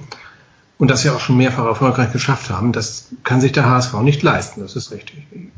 Aber trotzdem finde ich, dass man mehr mit Augenmaß gucken sollte, dass man Spieler kriegt, die eben nicht aus dem oberen Regal kommen, die im Grunde dann beim HSV ja, für den HSV in dieser Situation zu gut sind, sondern dass man sich mehr, also ich Butt zum Beispiel fand ich eine, eine hervorragende. Also um jetzt äh, vielleicht nochmal einzuhaken, ich möchte nicht als derjenige dastehen, der gefordert hat, dass Herr Kühne gefälligst nochmal 15 Millionen auf den Tisch legen soll. Mir wäre das auch lieber. Ja, mir wäre auch lieber, der HSV wäre ein Verein, der hingeht und zum Beispiel, äh, weil ich es gerade vor der Nase habe, Vincenzo Grisfo äh, hat Freiburg geholt, allerdings schon die Saison davor, für eine Million Ablöse aus Hoffenheim. Und diese Saison geht er dank einer Ausstiegsklausel total unter Preis, ich glaube, für sechs Millionen weg. Ne? Wäre mir auch lieber. Klar, ich finde bis heute der beste Transfer, ungeachtet dessen, dass das Wintertransferfenster toll war, der beste Transfer der letzten drei Jahre war Gotoko Sakai. Das finde ich auch. Bin ich für sofort 500, ganz genau. Für 500 oder 750.000 auf jeden Fall für eine sechsstellige Summe vom VfB Stuttgart. Alter, müssen die sich in Arsch beißen. Wobei, ja. Wobei er natürlich auch, auch da ja keine, keine Rolle mehr gespielt hat. Aber gut, das sind andere Probleme. Ja, dann ähm, sollten Sie sich vielleicht mal fragen, warum er keine Rolle gespielt hat, weil er ist offensichtlich äh, gut, ein äh, ziemlich Bundesliga-tauglicher Spieler. Sie, Sie haben ja, äh, die Quittung haben Sie ja schon bekommen und dürfen jetzt ein Jahr eher eine Runde ja. in der zweiten Liga äh, fahren. Ne? Gut, okay. Ähm, ja, klar. Also, äh, das Problem ist natürlich aber auch, dass solche Transfers in Hamburg unglaublich schwer zu verkaufen sind. Den hat ja auch keiner. Selbst als er noch Kapitän wurde, das hat er selber gesagt in einem Interview, nach dem Saisonfinale jetzt, dass als er Kapitän wurde, er gedacht hat, oh Gott, jetzt denken alle, jetzt wird dieser schlecht sprechende Japaner irgendwie hier Kapitän. Schlecht deutsch sprechende Japaner hier Kapitän, ja. Es gab keine Wertschätzung für ihn und die gab es nicht, weil er ein Billigtransfer vom VfB Stuttgart war und nicht der große Star für 15 Millionen Euro. Was haben die Leute Halilovic gefordert? Ja, aber das ist ein Problem, das muss man den Leuten dann beibringen. Das ist dann vielleicht auch ein bisschen ja, die Aufgabe des Sportdirektors, dass er das den Leuten beibehält, dass das eben so nicht ist. Ähm, ja, ändere dich bitte mal, als Halilovic hier schon eine ganze Weile da war und jeder, der ein bisschen bei Verstand war, gesehen hat, das wird nichts mit dem Bengel. Der ist irgendwie, mit dem stimmt was nicht, der ist verzogen. Seht zu, dass ihr den wieder loswerdet. Das war ein großes Missverständnis. Selbst da haben die Leute noch nach Halilovic geschrien und gesagt, bring doch den Halilovic, der kann Fußball spielen und so weiter und so fort. Ja, das war, das steht nicht zur Debatte. Das war Menschen, die das aber gefordert so, haben. Aber so werden, so werden Spieler in Hamburg vom Umfeld eingeschätzt oder zumindest von Teilen des Umfeldes. Und deswegen ja. ist es so schwer hinzugehen und zu sagen, wir haben da übrigens jetzt für 750.000 jemand aus der zweiten Liga geholt und glauben, dass das ein großer Star werden wird. Es geht ja auch nicht nur ums ums äh, äh, darum, sondern es geht auch darum, äh, wie der Spieler selber mit diesem Hype umgeht. Und ich glaube, äh, Halilovic, der sowieso so ein bisschen zum Starlüren hat, der hat das ja auch mitbekommen, wie die äh, Fans ihn gehypt haben und wie toll und klasse, äh, der kommt vom FC Barcelona und so weiter und so fort. Glaub, und der hat sich dann auch selber äh, äh, gedacht, okay, also ich bin der große Star. Ich bin mir inzwischen nicht mehr so sicher, dass Halilovic nach Hamburg wollte. Und ich glaube, wie du das, der bei Zeiten erkannt hat, wie man in Hamburg äh, über die Presse und so weiter die Leute steuern kann und dass der ziemlich gezielt dafür gesorgt hat, dass er im Winter gehen konnte. Ich bin mir nicht so sicher, dass der wirklich nach Hamburg wollte. Da wären irgendwie Berater und abgebender Verein ganz schön nachgeholfen haben. Ist meine Theorie. Das glaub, ist gut, ist, ist gut möglich. Das, ist, das will ich auch nicht bestreiten. Also äh, nichtsdestotrotz, nichtsdestotrotz äh, glaube ich schon, dass er sich, äh, er hat sich höchstwahrscheinlich für zu gut gehalten. Äh, Habe ich so den Eindruck. Und äh, der hat, hat einen leichten Größenwahnsinn. Das kannst du ihm jetzt aber, finde ich, auch nicht unbedingt verdenken. Ich meine, der ist mit na, mit 15 ist halb Europa hinter ihm hergerannt. Dass, dass man da ein bisschen weit durchdreht, das kann ich zumindest ein bisschen verstehen. Aber ja. Ich möchte auch noch mal was äh, zu, äh, zu, äh, zu Bruchhagen und, und Co. sagen und auch zu den äh, Transfers, die jetzt kommen. Also was mir imponiert ist, dass diese Führungsmannschaft Bruchhagen, Todd, Gistol, äh, die harmoniert. Das merkt man richtig. Die schwimmen alle auf einer Welle und das haben wir lange nicht mehr gehabt. Das, das ist sehr angenehm und da daher ruht auch so ein bisschen, also kommt auch so ein bisschen die Ruhe. Und äh, jetzt kommt das nächste Transferfenster und die stehen mit einem ganz anderen Selbstbewusstsein da als äh, ein Bayersdorfer, glaube ich. Und äh, die werden jetzt versuchen, eine Mannschaft aufzubauen, da legt Gisdol, glaube ich, auch großen Wert drauf, die zusammenpasst. Und da kommt das gar nicht so sehr darauf an, äh, ob das nun ein, ein alter Spieler, ob das ein, ein junger Spieler, ob das ein teurer Spieler, ob das ein, ein billiger Spieler oder was auch immer ist. Die werden versuchen, Spieler zusammenzuholen, die passen. Das, das ist äh, Vielleicht ist das auch einfach bloß eine billige Hoffnung von mir, die ich dir jetzt rein interpretiere und so. Aber äh, und, und dann kommt das gar nicht so drauf. Und, und wenn ein neben Subotic, wenn der zum Beispiel, wenn die der Meinung sind, der passt in die Mannschaft, dann ist das okay, auch wenn er ein bisschen älter ist. Und wir können auch nicht bloß mit jungen Spielern. Also wir haben ja eine ganze Menge junge Spieler auch schon. Wir haben dann ja auch noch, äh, also mit, mit Janic und äh, Jatta zum Beispiel, das sind 18-Jährige. Dann haben wir in unserer zweiten auch ein paar, die man auch mal hochziehen kann.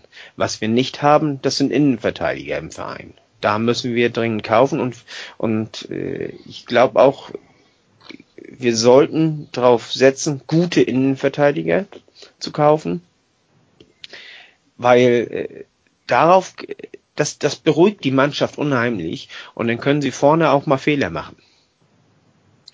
Bei mir heute aufgefallen ist, Linksverteidiger haben wir auch nicht gerade en masse ausgegeben im Anlass. Nee, äh, ich habe ich hab mir das, das vorhin mal rausgeschrieben, ähm, weil wenn man jetzt vom aktuellen Kader ab 1.7. ausgeht, dann haben wir äh, genau zwei Torleute, das ist Martinia und Herzl. das halte ich für ein Gerücht, weil mit Tom Mickel wird auf jeden Fall verlängert. Ist aber ja, äh, Stand aber, aber heute die, die, äh, die Tinte noch nicht trocken und ähm, ja, aber und, und wobei hier dem wird auf jeden Fall verlängert.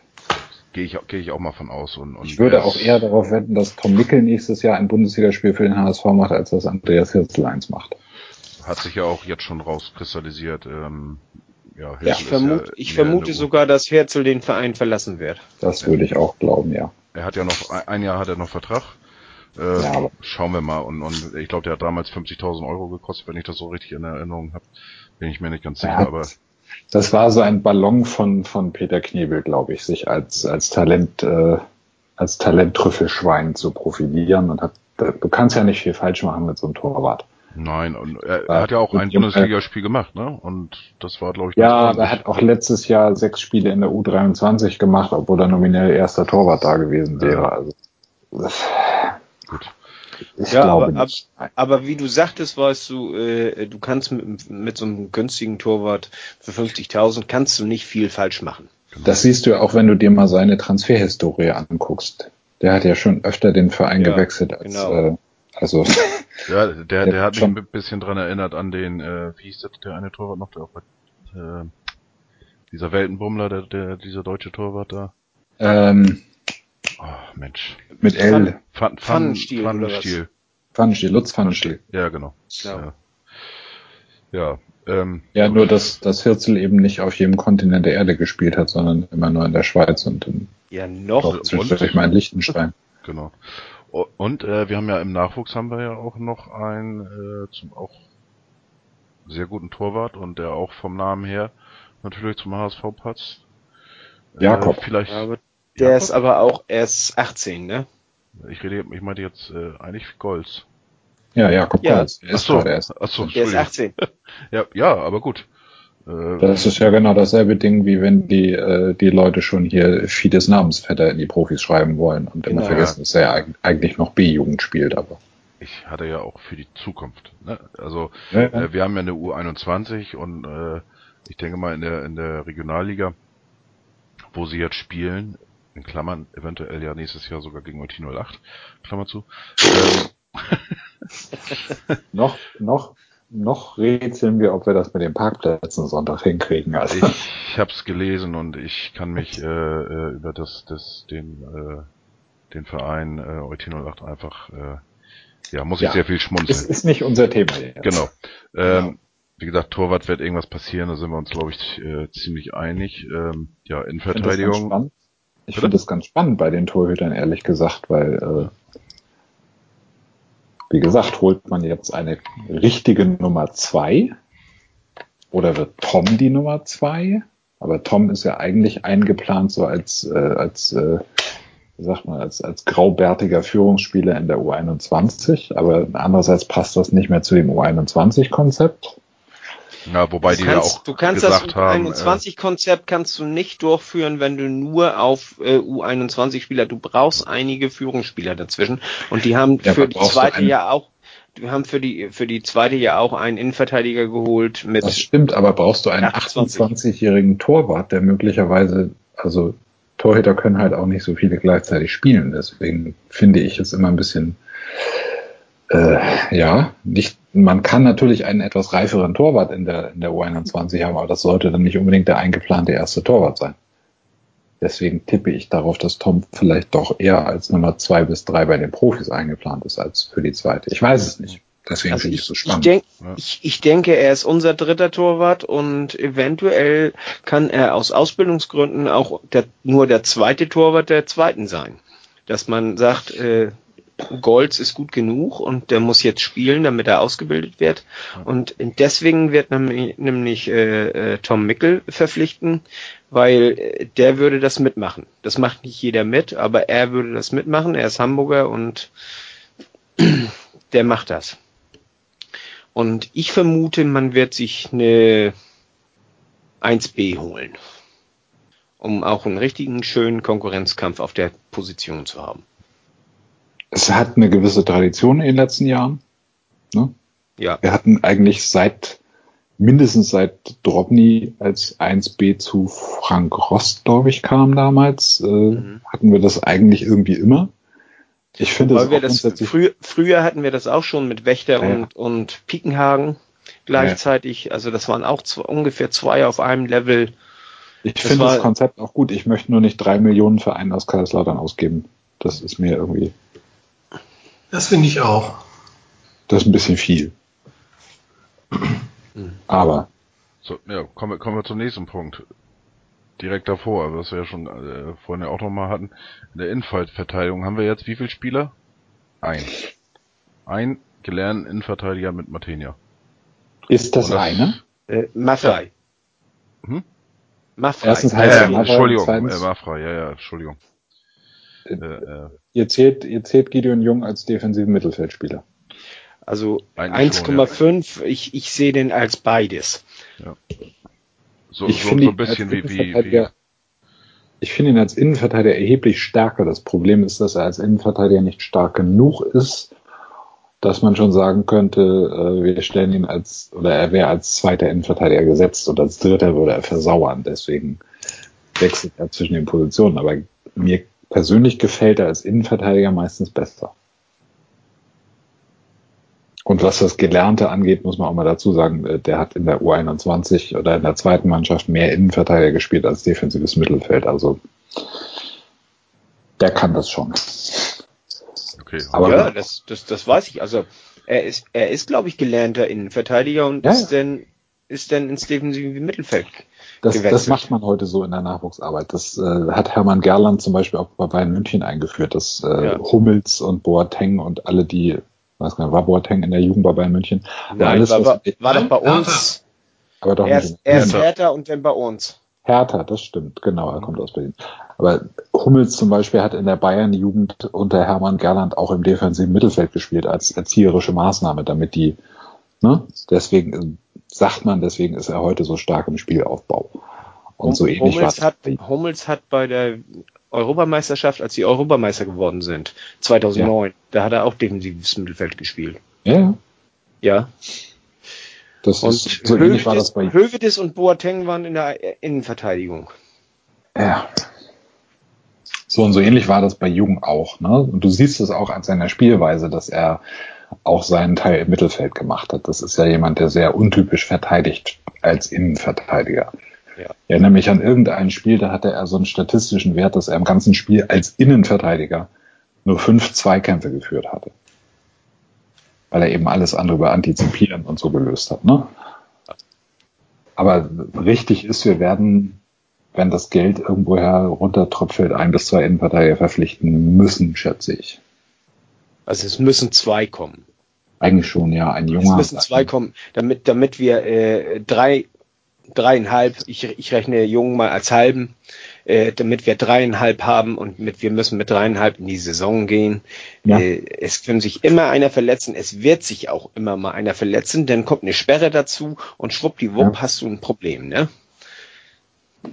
Zumal du ähm, keine Außenverteidiger im Kader hast, die man auch mal nach innen rücken könnte. Ne? Und in der zweiten haben wir auch keine Innenverteidiger, die in den ersten, in die erste rücken könnten, zur Not. ja, heute, heute kommen wir zur nächsten Position. Heute äh, kam ja die Mitteilung, äh, Christoph, hast du bestimmt auch mitbekommen, dass uns äh, nach René, genau, nach René Adler hat uns äh, Oscholek verlassen. Ja, großer Aufruhr auf Twitter. Oft, Massenhafte ja. Kommentare dazu. Wie siehst du, wie ist deine Einschätzung dazu? habe sehr wenige Stimmen gefunden, die mit Wehmut das äh, begleiten. Okay. Ich denke auch, das kommt so schnell, ich gehe genau wie bei Adler gehe davon aus, dass das vorher kommuniziert worden ist, irgendwie über Berater, wie auch immer, dass denen signalisiert worden ist, entweder wir planen gar nicht mehr mit euch oder wenn dann nur zu erheblich geringeren Konditionen und dass man jedenfalls nicht überrascht ist, dass das passiert. Ähm, was für diese These spricht, darf, darf ich noch mal was sagen? Was für diese These spricht, ist ganz klar, äh, Ostscholek hat einen Leistungsabfall seit vier, fünf, sechs Wochen ungefähr. Und das könnte der Punkt sein, wo man ihm gesagt hat, du weißt du was, wir planen nicht mit dir. Dass er denn ein bisschen enttäuscht, nicht, nicht mehr so mit voll mit Ehrgeiz und so und, und äh, das ist so meine Vermutung. Also er, er wird, also die, die werden vorher schon gesprochen haben, dass sie äh, wahrscheinlich auseinandergehen. Auf alle Fälle mit den Beratern gehe ich mal von aus. Weil, äh, ja.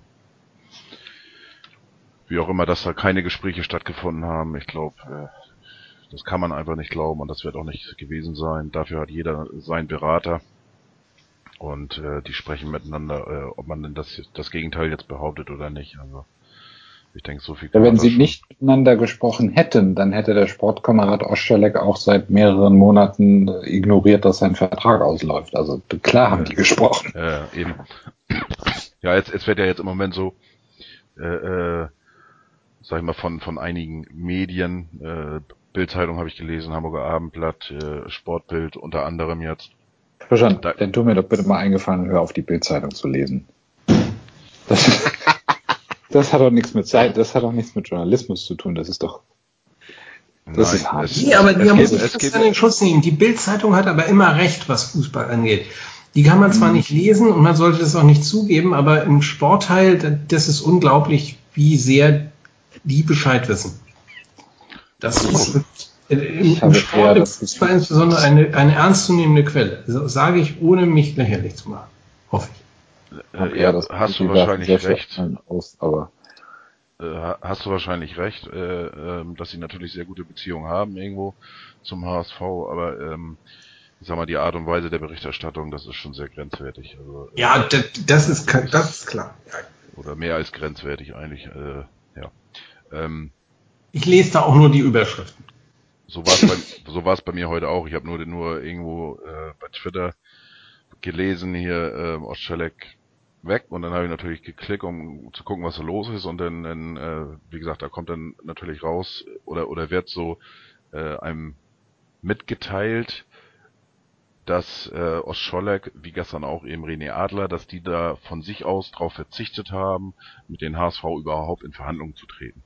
So und und äh, wie gesagt, haben wir eben ja schon kurz angedeutet, es wird da vorher Gespräche gegeben haben und ich glaube auch, wenn der HSV gewillt äh, äh, gewollt, äh, nee, wie sagt man, gewillt gewesen, gewesen? wäre, genau, ähm, mit denen zu verlängern, äh, dann hätte, hätte das auch Gespräche gegeben und dann äh, wären auf alle Fälle aus Scholleck wäre sicherlich ganz gerne geblieben. Ich bin mir ziemlich sicher, dass sie in beiden Fällen gewillt gewesen wären zu verlängern, aber genau. nicht zu den auf, offenbar aufgerufenen Gehältern. Genau. Ich weiß bei Ostscholek ich weiß bei Ostschelek nicht, was er verdient hat, aber anscheinend war das für das Dreivierteljahr, das er in seinen drei Vertragsjahren anständig Fußball gespielt hat, zu viel. Bei Adler sollen es 2,7 Millionen gewesen sein und das ist für einen 32-jährigen verletzungsanfälligen Torwart auch eine Menge.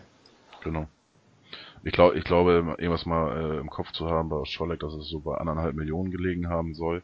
Und ich denke mal nicht, dass er ähm, jetzt einen Gehaltssprung nach oben äh, getätigt hat in Hannover. Ich glaube nicht, dass die äh, ihm mehr bezahlen werden. Ja, aber viel Spaß. Handgeld, ne? Klar, Handgeld gibt es, aber äh, die gibt es ja. ja auch bei normalen Vertragsverlängerungen. Ne? Das Ding ist, dass wenn die anderthalb Millionen stimmen und dann musst du gucken, dass es einen guten Backup gibt, der zwar nicht spektakulär spielt, aber solide. Der Vertrag hat bis 2021, der sich noch im Wert steigern soll. Ja. Wir wissen alle nicht, wie Douglas Santos trainiert. Vielleicht hat Gisto gesagt, den Ausspieler könnt ihr gehen lassen, der Santos ist eh besser. Keine Ahnung. Genau, stecken wir alle nicht drin.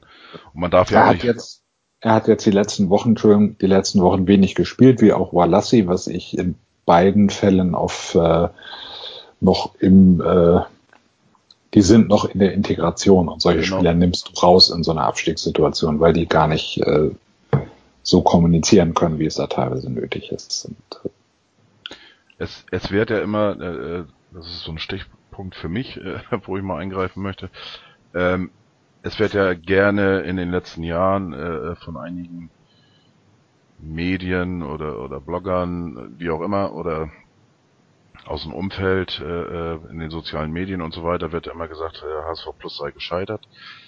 Ähm, da setze ich immer gegen, ähm, es war ja auch eine Forderung von HSV Plus, dass man wenn die, wenn man neue Spieler holt, dass man denen auch Zeit gibt. Dass man die nicht immer nach einem halben Jahr bewertet und sagt, so, das war nix, weg damit. Das ist ja, ja oft genug passiert und deswegen äh, gerade Santos und, und Wallace, äh, Wallace oder wie auch immer man ihn jetzt aussprechen mag oder soll, ähm, das sind Spieler, die kommen aus äh, aus einer ganz anderen Welt, sag ich jetzt mal aus Brasilien.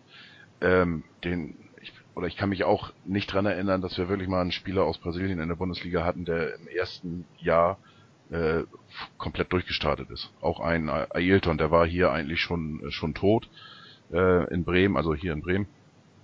Ähm, und ist dann im zweiten Jahr irgendwann zum Zug gekommen. Also ähm, ich denke mal gerade den, den Südamerikanern muss man einfach äh, ihre Zeit geben.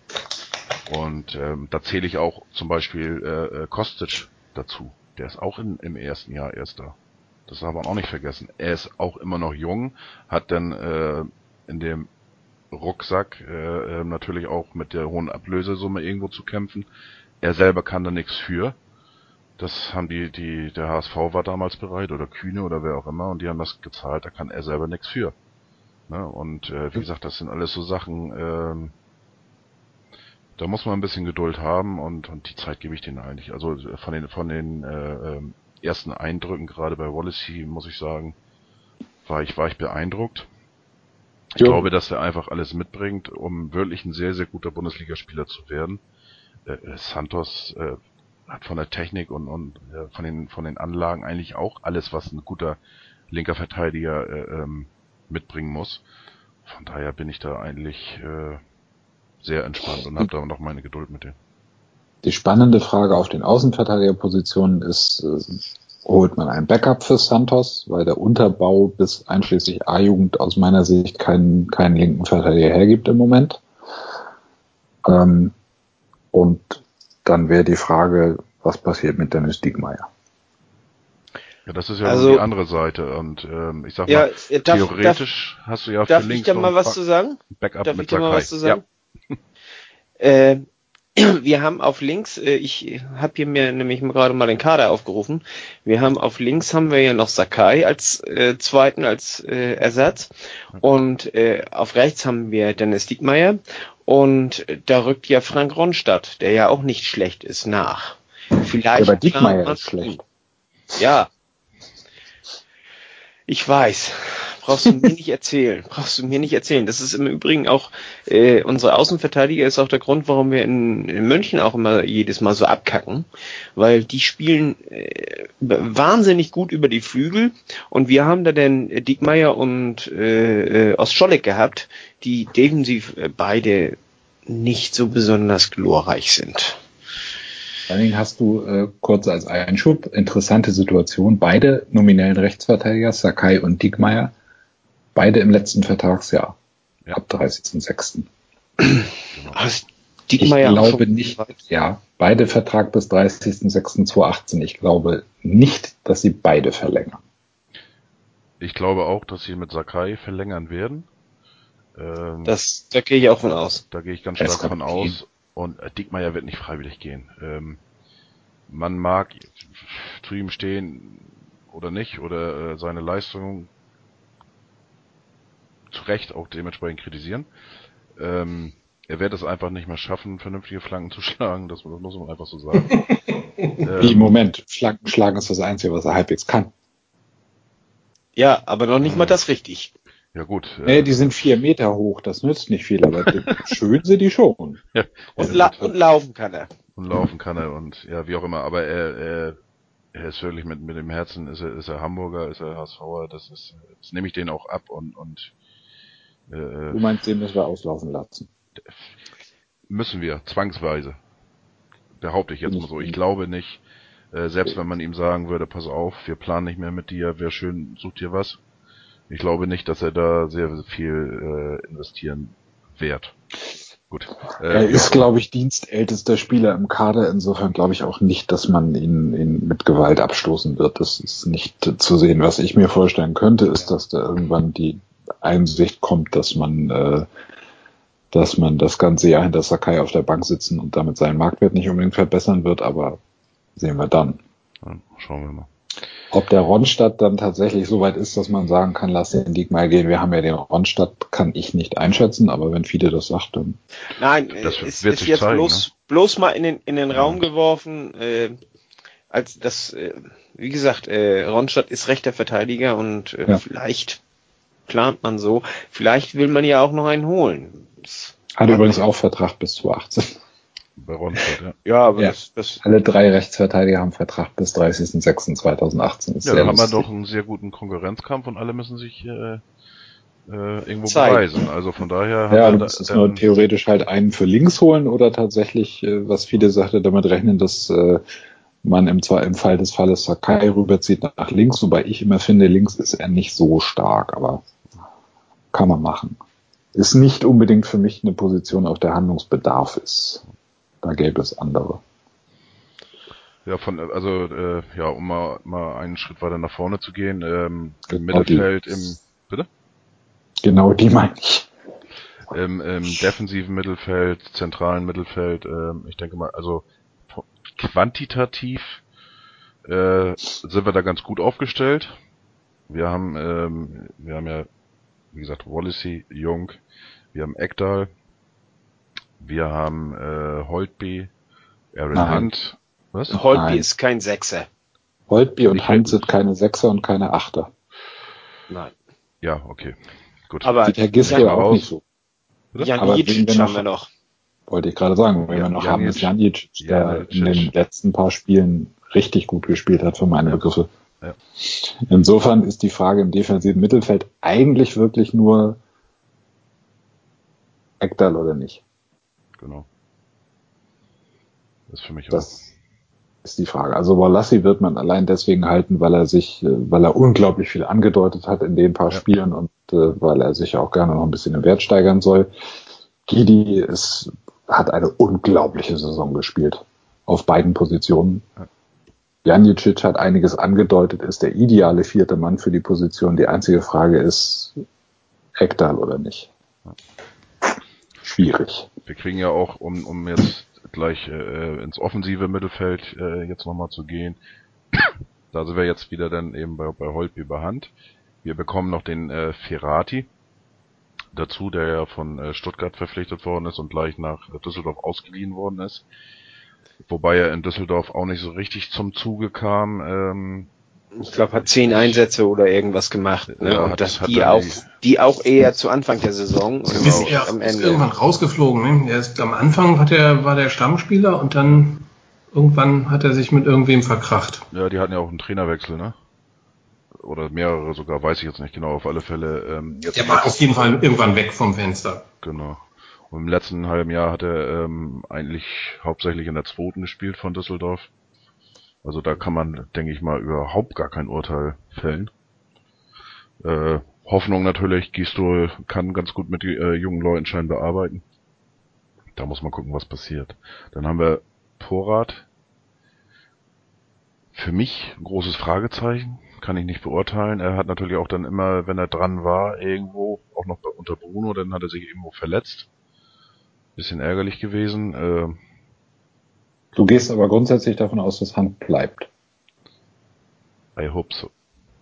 Ja, Es, soll, es sollte davon- euch ja bekannt sein, dass, äh, ne? gehe davon nicht aus, so wie dir das tun wird, aber ich gehe davon aus, dass er sowohl gehen will, als auch, dass man ihn gehen lassen wird, wenn er gehen will. Wenn er gehen will, ja, aber ob er gehen, gehen, wirklich gehen will, das weiß ich nicht. Wohin sollte er gehen? In die Türkei? Ich bin mir da nicht Möchtest, sicher. Möchtest, möchtest mal raten, wie lange er noch Vertrag hat? ja, ein Jahr. Ein Jahr. Ja. Ein Jahr. Genau, ja, das, das habe ich auch gleich auf meinen Zettel noch. Da wollte ich sowieso gleich auch noch, noch mal kurz fragen. Das werfe ich jetzt einfach dann jetzt mal ein. Wir haben jetzt, Holtby äh, übrigens auch. wir, wir haben jetzt, äh, es ist ja jetzt, im Sommer ist wieder die Frage, ähm, verlängern oder verkaufen. So, da haben wir Aaron Hunt. Du gehst davon aus, Matthias, dass er, äh, wenn er will, gehen darf und dass er auch gerne gehen gehe soll. davon aus, dass er gehen dürfte, wenn er gehen wollte, ja. Ja. Auf jeden Fall. Weil man eben äh, die Nummer eins auf der Position ist Holtby, die Nummer zwei ist im Moment vermutlich noch Hand, aber das könnte Gregoritsch spielen, wenn es sein müsste. Es kann Porat spielen. Gistol hat mehrfach betont, dass Porat sehr nah dran ist. Die Frage ist halt auch, ist Holtby die, die, die große Lösung für die Position oder sucht man eigentlich äh, einen anderen Spieler für? Holtby, Hm? ist ja gena Holtby ist ja genauso wie Aaron Hunt. Der Ja, Vertrag läuft aus 2018. Christoph, wie, ist richtig. wie stehst du denn zu Aaron Hunt? Ah, bin ich angesprochen? Ja? Äh, ähm, wie stehe ich? Eigentlich eher skeptisch. Diese Saison war ganz gut in der Rückrunde, davor fand ich eher nicht. Ich glaube, ist das Modell Ostscholek, auch dem würden sie ein Angebot machen zu geringeren Konditionen und dann ist die Frage, ob er das annimmt oder nicht. die Chance, dass er es annimmt, ist wahrscheinlich größer als bei Ostscholek, weil ich nicht so richtig sehe, wo der hingehen sollte. Das klang ja hier eben auch schon an. Das hat ja auch nicht, schon in der Winterpause nicht geklappt. Verstehe ich dich richtig? Du glaubst, dass die Hand noch mal eine Verlängerung anbieten? Ich habe den Eindruck, das wollen die machen, ja. Nee. Entschuldigung, der ist, der, ist nächsten, der ist nächsten Sommer 31. Jo. Und du siehst, du siehst jetzt schon, dass der nicht mehr bis 34 spielen wird. Also sehe ich nicht. Entschuldigung, Christian, aber sehe ich einfach nicht. Ja, du, du brauchst dich nicht, du brauchst dich nicht äh, entschuldigen. Du, wir sind hier, äh, jeder darf hier sagen, was er will. Ähm, und seine Meinung kundtun. Äh, Gut, bei, bei mir sage ich, ich, ich bin ja, ich bin in den letzten Jahren irgendwie bin ich auch auch äh, zu einem Anhänger der Unterlegenen irgendwie geworden. Äh, äh fing ja mit HW4 an. Ähm, gut, das, das war hauptsächlich, weil jeder auf den draufgeschlagen hat. Und, und der tat mir schon richtig leid. Und dann hatte ich ja auch das Vergnügen, äh, dass ich den tatsächlich mal kennenlernen durfte bei so einem äh, UFC-Treffen. Ja, und, und bei Aaron Hunt, äh, weiß ich nicht, ich mach, ich mag irgendwie seine Spielweise. Ich weiß nicht warum. Er, er kommt bei vielen, äh, kommt er ja so rüber, als ob er so, so arrogant wäre, äh, lauffaul, sich nicht hinterher, nicht hinterher geht oder wie auch immer. Äh, das ist einfach sein, seine Art oder seine äh, Ausdrucksweise oder wie auch immer. Äh, aber ich mag seine Spielweise und für mich ist es immer noch einer, der wirklich den Unterschied ausmachen kann mit irgendwelchen Pässen. Manchmal habe ich das Gefühl, er ist zu schlau äh, äh für einige schlau, oder, oder will zu viel, wie auch immer. Richtig, der kann richtig kicken und äh, ja. er hat, glaube ich, ein ähnliches Problem, was auch Milan Badell hatte beim HSV und was auch äh, Matteo Diaz hatte. Er macht teilweise Dinge, die seine Mitspieler nicht verstehen. Ja. Und ich habe den Eindruck, dass es bei Hand vielleicht auch daran liegt, dass er er ist zwar erst 30, aber er wirkt, als wäre er noch mal fünf Jahre älter und das sieht man auch in seiner Spielweise. Er wirkt auf mich immer wie jemand aus einer anderen Zeit. Und das ist natürlich mit so ganz jungen Spielern, die schon ganz anders ausgebildet worden sind, auf ganz andere Art zu spielen als er, das scheint mir schwierig unter einen Hut zu kriegen irgendwie. Also es scheint so, als ob er einfach nicht mehr zu seinen Nebenleuten passt. Das ist ganz, das ist schade drum, weil er richtig, richtig kicken kann. Gebe ich dir recht. Aber ich habe nicht das Gefühl, dass der nochmal ein ernsthafter Stammspieler auf der 10 wird. Ich glaube, er hat viele seiner Einsätze in der Rückrunde auch schon Verletzungen und Sperren zu verdanken. Fiete äh, sagt lieber gar nichts. Ihr lasst mich ja nicht.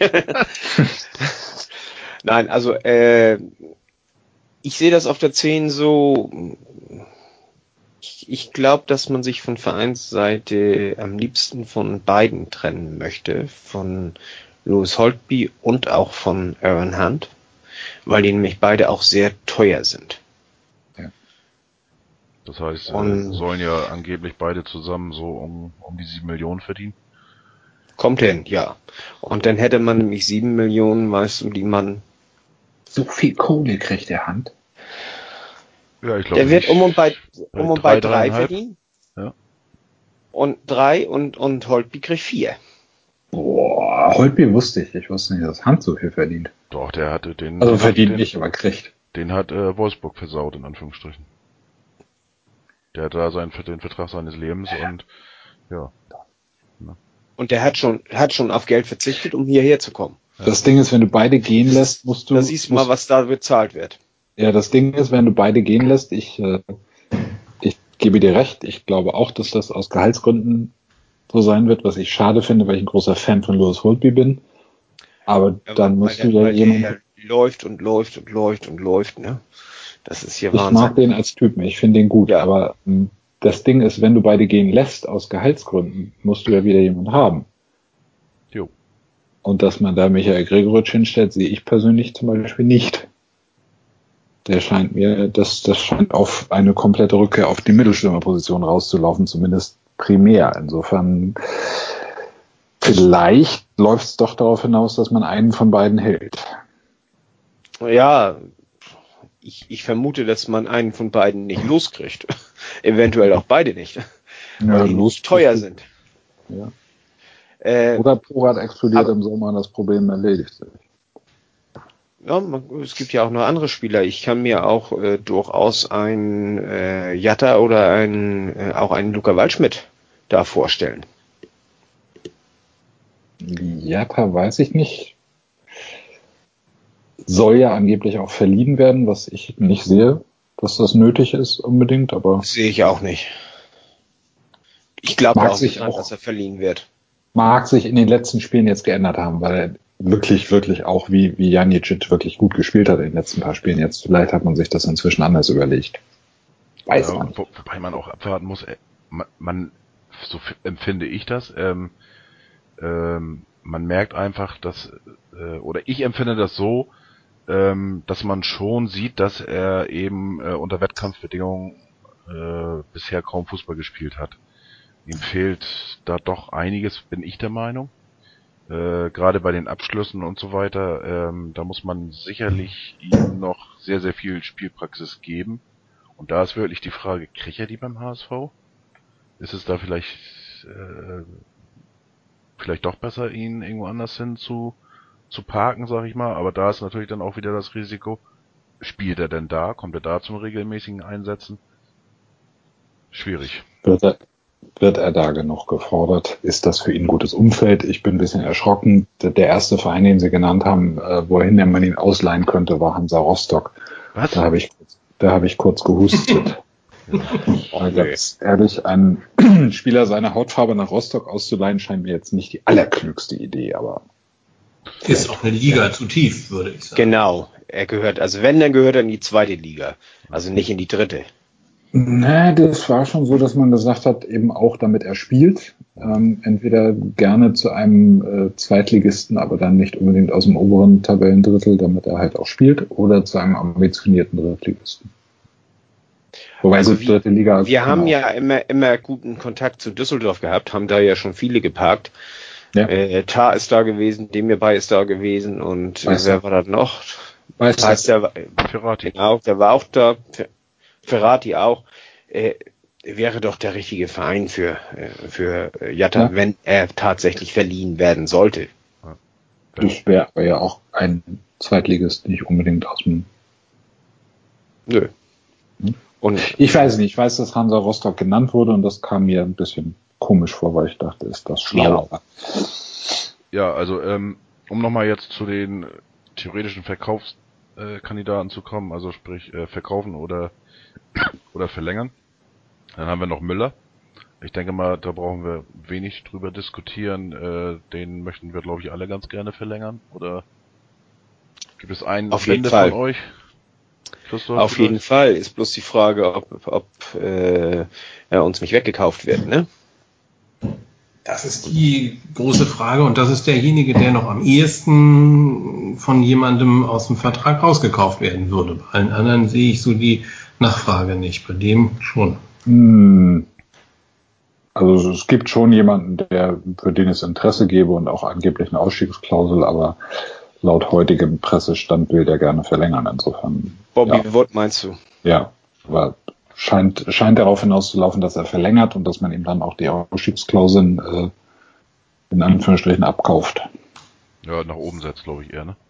Ja. Ich glaube nicht, dass sie den abkaufen werden, weil das äh, aber gut. Teuer, ja. Teuer.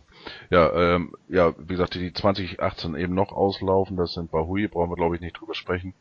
Äh, das Thema wird sich erledigt haben. Äh, der, der wird gehen. Äh, bei Ronstadt hatten, das haben wir auch schon diskutiert. Moment, äh, Moment, Moment, der wird gehen wohin? Wer will den haben? Ja, aber ich denke mal, bei, bei Hui wird es auch so sein, ähm, zu, zur Not wird man eben auf dieses äh, Vertragsauflösung. Genau, auf Vertragsauflösung und mit, mit ja. einer kleinen Abfindung oder wie auch immer. Ja, Da, da gehe ich von aus, dass äh, das Thema sich da ja. irgendwie erledigt hat. Ähm, welche noch, äh, Herzl hatten wir auch drüber gesprochen, Holtby hatten wir auch, Sakai gehen wir von aus oder hoffen wir, wie auch immer, dass er verlängert. Äh, Dickmeier haben wir auch besprochen. Äh, wen wir dann immer noch, dann noch haben, das ist äh, Feker. Ich glaube, äh, Dren Feker, der läuft, äh, wenn ich mich nicht irre, unter diesem Pseudonym in Anführungsstrichen, äh, dass es ein Eigengewächs ist, oder? Local Player oder was? Ja, genau. Ja, wahrscheinlich schon. Und wahrscheinlich aber auch trotz der, aber durchaus auch jemand, der Talent hat, vielseitig verwendbar ist, ist halt bei den Profis noch nicht zum Einsatz gekommen, aber Ist man ja- weiß ist ja- das immer nicht. Ist ja, glaube ich, schon drei Jahre oder so mittlerweile. Ne? Ich weiß nicht, wie alt ist er jetzt? Ist er 20, 21? 19. 19, okay. 19 wird 20. das Ding ist ja, du weißt das immer nicht. Es gab letztes Jahr den Ahmed Arslan, ne, der Kapitän der zweiten Mannschaft war, der eine Saison davor in der Regionalliga alles abgeschossen hat, was bei Dreini am Baum war. Ja. Wo alle gesagt haben, warum spielt er nicht bei den Profis und so weiter und so fort. Und ein Jahr später war er weg, ablösefrei. Wo ist er hingegangen? Osnabrück. VfL Osnabrück hat da, glaube ich, jetzt drei Tore gemacht oder so. so Er hat aber auch nicht wirklich gespielt da Ja, und das ja. ist schwer einzuschätzen mit den Leuten auf der zweiten. Äh, und mit Dren Fecker äh, hat sich unheimlich sehr gut entwickelt, äh, so ungefähr bis er den Profivertrag unterschrieben hat. Ja. Und da war da dann irgendwie ein Bruch. Aber ob, woran das liegt, weiß ich jetzt nicht, aber äh, Hat der nicht auch irgendwie, Entschuldigung, hatte der nicht auch größere Verletzungen, so wie. Porat? Ja. Ja, spielt gesagt wohl so- alles so ein bisschen mit rein. Ne? Ja. Der hatte so, ein- so ein, wie man so gerne sagt, mal so ein Seuchenjahr irgendwie gehabt. Ist aber auch keiner, wo du, wenn, wenn hier äh, Bernhard Peters mal anfängt aufzuzählen, wen es da alles gibt im Nachwuchsbereich, ist das nicht unbedingt einer von den Namen, die fällt, glaube der fällt, glaube ich. Ne. Also ich denke, äh, den wird man auslaufen lassen, den Vertrag. Nächstes Jahr, der wird nächstes Jahr 21 im Juni und äh, dann ist er für die zweite, für unsere U21 ist er dann zu alt und für die Profis ist er nicht gut genug und der wird dann gehen. Im November 2015 war Werder Bremen mal interessiert. Ja, Da hat er aber- nehmen. Da hat er aber auch noch keinen Profivertrag. Ja, ein, eine interessante äh, Personalie noch, ähm, oder, oder zwei, äh, habe ich hier noch, noch so ein bisschen auf dem Zettel. Ähm, fangen wir mit unser, mit dem äh, Rückkehrer an, der jetzt tatsächlich die letzten Spiele das Tor wiedergefunden hat. Unseren torlos äh, Sven Schiplock steht wieder auf der Matte ab 1.7. Wird er tatsächlich auf der Matte stehen oder meint ihr, dass das auch so ein äh, so eine Art bei Hui werden kann? Nee, der wird auf der Matte stehen. Den will Gistol haben. Das hat er, glaube ich, schon gesagt. Den kennt er aus Hoffenheim. Ja. Es ist vor allen Dingen ein Spieler, der mit dem Gisto, glaube ich, was anfangen kann. Denn Shiplock ist ja so gehemmt er in Sachen Torschuss ist, ist ein taktisch sehr gut ausgebildeter Stürmer. Mhm.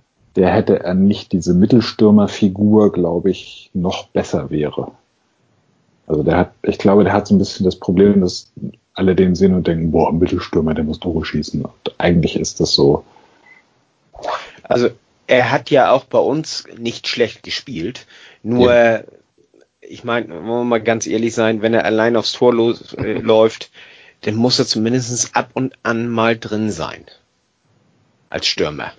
jo, Also du kannst dir vielleicht einen, äh, einen Spieler oder so kannst du dir leisten, wenn er äh, wenn er besonders gut vorbereiten kann oder irgendwie sowas oder sonst besonders gut spielt, äh, der äh, kein Torjäger ist. Nur du darfst nicht zu viele davon haben. Und wir haben zum Beispiel mit äh, äh, Holtby schon einen, äh, der unheimlich viel Alarm macht und, und so bloß das Tor nicht trifft. Also torungefährlich ist. Und da darfst du eben nicht zu viele von haben. Ich glaube auch, dass Schippo wieder auf der Matte stehen wird. Ich würde aber an Bobbys Stelle jetzt auch nicht anfangen zu schwitzen, deswegen. ja, kann man so sagen. Schippo kommt wieder. Was was passiert mit äh, Kerstin, ihm seinem, ihr seinem äh, Sohn? Pierre Michel Sein? Lasogga. Äh, Ihr sein? Ihr, ihr, ihr, ach mein Gott. Wa- Was passiert mit äh, Pierre Michel Lasogga? Ich vermute, sie wollen ihn abgeben und ich vermute, er wird bleiben. Er muss doch gehen wollen. Entschuldigung, er muss doch gehen wollen. Ja, das kann aber doch nicht sein Anspruch an sich selbst sein, ab und zu mal irgendwie ein bisschen Garbage Time zu bekommen und einmal im Jahr das entscheidende Tor zu schießen. Der Ja, ist aber das 25. Genau das Problem von Lasogga. Das habe ich beim, das war im gegen Werder Bremen das Spiel, wo er eingewechselt worden ist, fünf Minuten vor Schluss. und dann diese Szene hatte, wo er dann den Freistoß verzögert hat, da hat man auch gedacht, der muss doch merken, dass das seine eigene Zeit ist, die er sich da gerade klaut. Ich glaube, der merkt das nicht. Der, der ist so mit sich selber beschäftigt. Er ist auch völlig davon überzeugt, dass es irgendwann wieder ganz toll wird. Der bleibt, der möchte also bleiben und man will ihn nicht loswerden, weil ihn keiner haben will. Es hieß im Winter schon, dass er seine Berater angewiesen habe, äh, den Markt zu sondieren, insbesondere in Richtung China. Ich glaube, das werden die auch in diesem Sommer machen. Ob sie ihn loswerden, ist eine ganz andere Geschichte. War das, ja, das, war das, das, von das ist ja gerade das. Was bitte? War das von seinen Beratern Richtung China ja. oder war das vom HSV? Seine. Echt? Ja. 25? Oh Gott, das ja, das war an dem Punkt, wo, glaube ich, das Transferfenster in Europa sich schon schloss und wo ah, du sagtest, okay, okay. war ja bei, bei Aaron Hunt auch so, dass man gesagt hat, wenn es in die Türkei nicht klappt, der kann noch bis dann und dann nach Russland und bis dann und dann nach China. Ja, okay. Ich würde mir für La Soga, ich bin Fan von La Soga, ehrlich gesagt. Ähm, ich würde mir für ihn einen anderen Weg wünschen, glaube aber nicht, dass er ihn gehen wird. Ich glaube, es wäre für ihn gut, wenn er sowas ähnliches machen würde wie Mario Gomez, nachdem er bei Bayern ging einfach mal zwei, drei Jahre ins äh, nicht ganz so hochklassige europäische Ausland, ja, Italien, vielleicht Türkei oder sowas, sich da mal so richtig schön in Form schießen, auch mal wegkommen von Mutti. Aber ich glaube, das ist nicht der Weg, den er gehen. Er wird immer noch von England träumen, die werden ihn nicht nehmen. Der, der, Witz am, der Witz am Ganzen ist, er verdient dreieinhalb Millionen, glaube ich. Und ich vermute, er will da nicht von runter oder oder äh, ich vermute da eher seine äh, seine Mutter will da nicht von runter.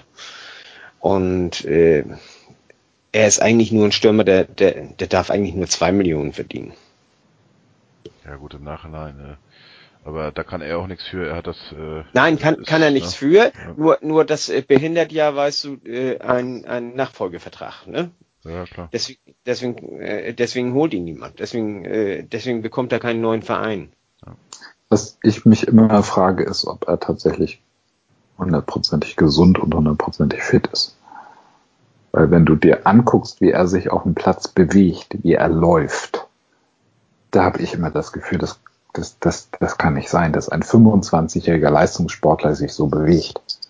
Ich denke, er wird den Traum von England weiterträumen, die werden ihn nicht nehmen. Ähm, Mutti wird vermutlich wollen, dass er irgendwo hingeht, wo es Geld gibt.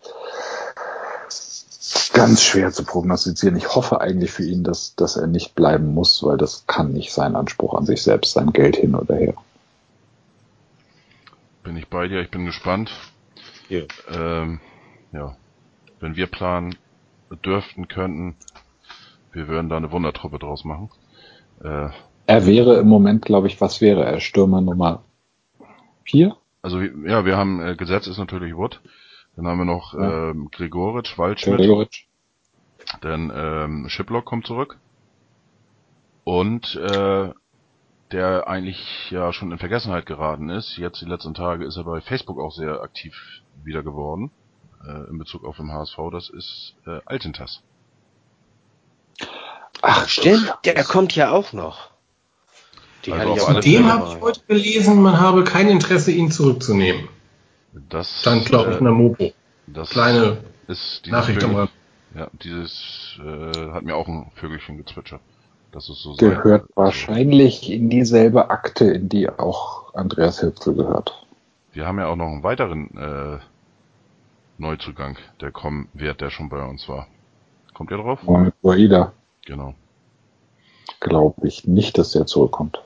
Der kommt nicht zurück. Also der. Er hat auf alle Fälle Vertrag. Und äh, Zinnbauer ist ja, ja auch, nicht, auch, nicht, mehr da. Also von daher äh, wird er sich. Ja, es wurde aber, es wurde vorher schon gemunkelt, dass er so, äh, ja, er hat wohl so ein bisschen Verbindung in die alte Heimat, die er gerne irgendwie, also ins Elsass oder was, die er zu gerne wahrnimmt. Deswegen war das wohl auch nicht so schlau, ihn nach Karlsruhe auszuleihen und äh,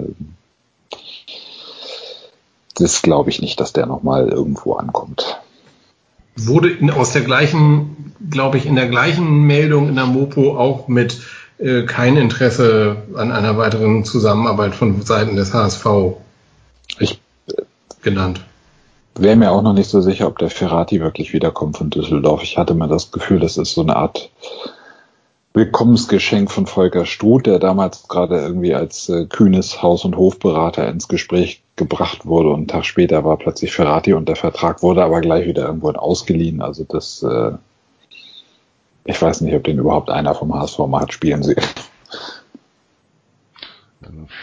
Also die, die haben ja eigentlich schon genug äh, Scout oder von der Scout-Abteilung, da sind ja äh, einige drin und, und die schauen sich ja die Spiele auch immer an und ähm, ich sag mal, was da von einigen suggeriert wird, dass angeblich keine Kontakte zu den Sp ausgeliehenen Spielern äh, äh, vorhanden ist und so weiter, ähm, das ist für mich auch ein Bereich, im Bereich der, der Fabel, sage ich jetzt mal so. Es gibt ja einen Austausch Ja. und äh, ja. Lass es mich mal so sagen. Wenn Volker Struth nicht der persönliche Berater von Kühne gewesen wäre, glaubst du, der HSV hätte Ferrati verpflichtet? Ähm, ich muss ehrlich sagen, ich hatte den vorher gar nicht auf dem Zettel. Ähm, er kam, kommt Ja. von VfB Stuttgart, Nein. ist, äh, glaube ich, damals 17 gewesen, gerade 18 oder wie auch immer. Und äh, Ja. im Nachhinein habe ich mich da reingelesen und dass äh, alle gesagt haben, großes Talent und ich, ich kann das, ich kann deine, sind viele. deine, ja, ich kann, kann deine These nicht bestätigen, nicht, nicht widerlegen, also von daher äh, Ja. glaube ich dir einfach jetzt Ich mal. habe auch nur gesagt, ich glaube, aber ich würde da jetzt nicht zu hoch wetten, dass der zurückkommt. Das mag sein. Vielleicht wird das ja auch nochmal verlängert um ein Jahr oder wie auch immer. Ich, ich weiß jetzt nicht, wie lange da der Vertrag noch ist. Bis 2021 gehe ich mal von aus. Ja, ja auf alle Fälle. Bitte? Müsste man gucken, ist jetzt aber vielleicht auch nicht so hyperwichtig. Genau. Jo, äh, wir haben jetzt auch, glaube ich, schon über zwei Stunden gesprochen. Wenn ich nicht Bis, bis 20 hat er Vertrag. bis 20. Ja. Gut, kann natürlich sein, dass man dann, äh, oder dann hat man ja noch theoretisch ein, zwei Jahre, wo man ihn ausleihen könnte. Muss man einfach sehen. Ich denke, hängt natürlich auch davon ab, äh, wie das in, in Düsseldorf allgemein weitergeht. Äh, Gibt es dann einen neuen Trainer? Ja, nein, vielleicht. Was passiert? Haben die nicht heute erst, haben die nicht heute erst verkündet, sie können 10 Millionen ausgeben? Und alle haben gesagt, wie viel Geld haben die? Wer kann 10 Millionen ausgeben? Düsseldorf. Okay. Irgendwo habe ich heute auf Twitter gelesen, Düsseldorf habe verkündet, wenn man nicht noch Spiele abgibt, hätte man ein Transferbudget von 10 Millionen Euro. Und alle so in der zweiten Liga. Okay.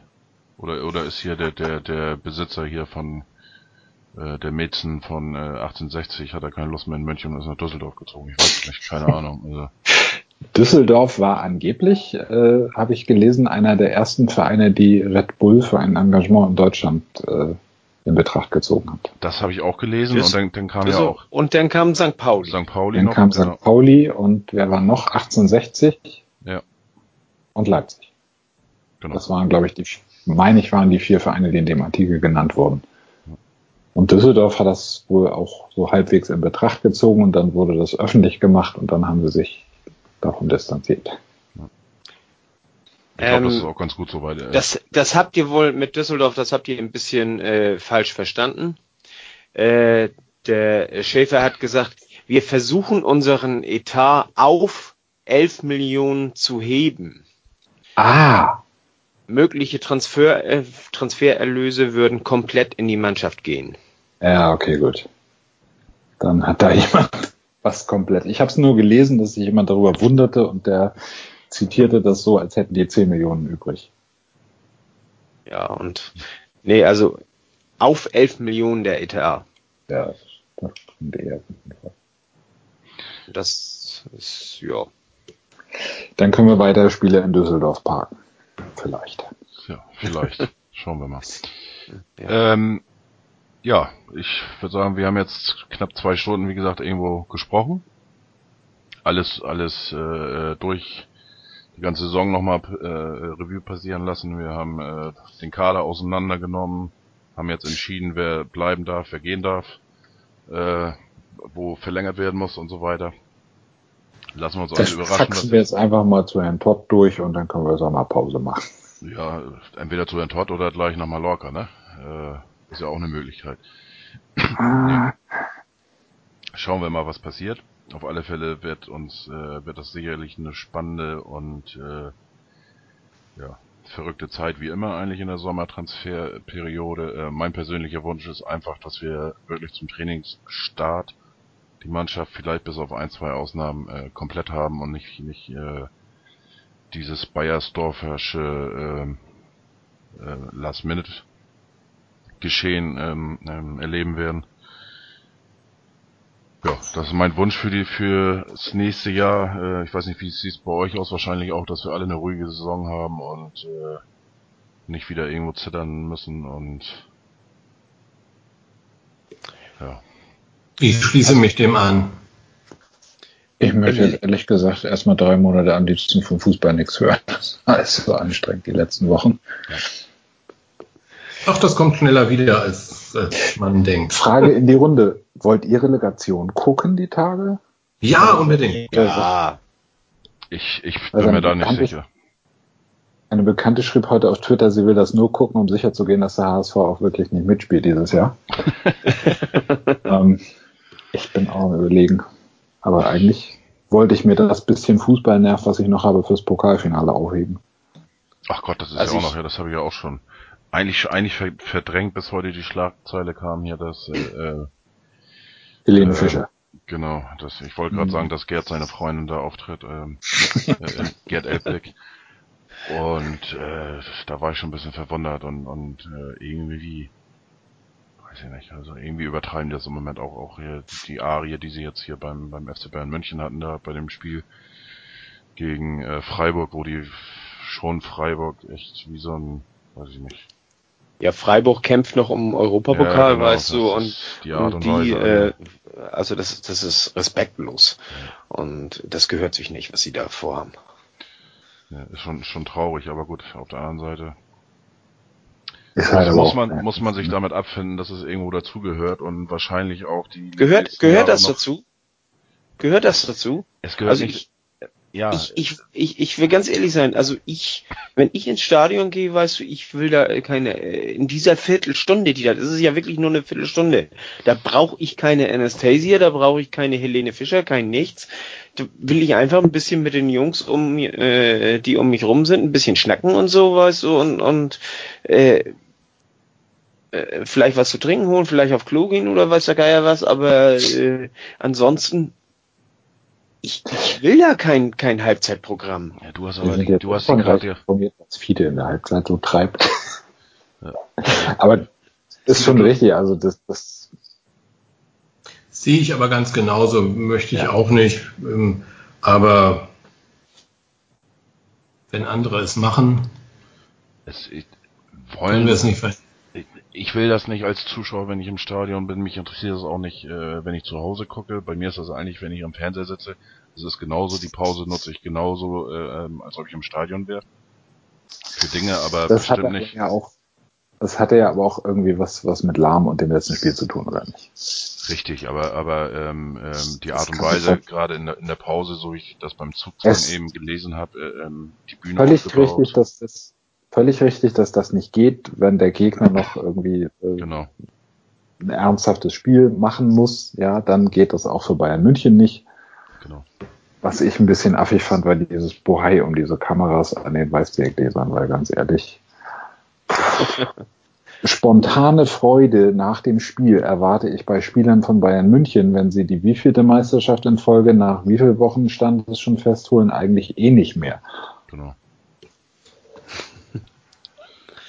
Ja, aber, aber wie gesagt, gesagt, dass da, wie die, dass da irgendwie der, der Anpfiff zur zweiten Halbzeit und auch schon zur ersten verzögert wird, weil da irgendwie Show-Acts sind. Das geht nicht, das ist ganz klar.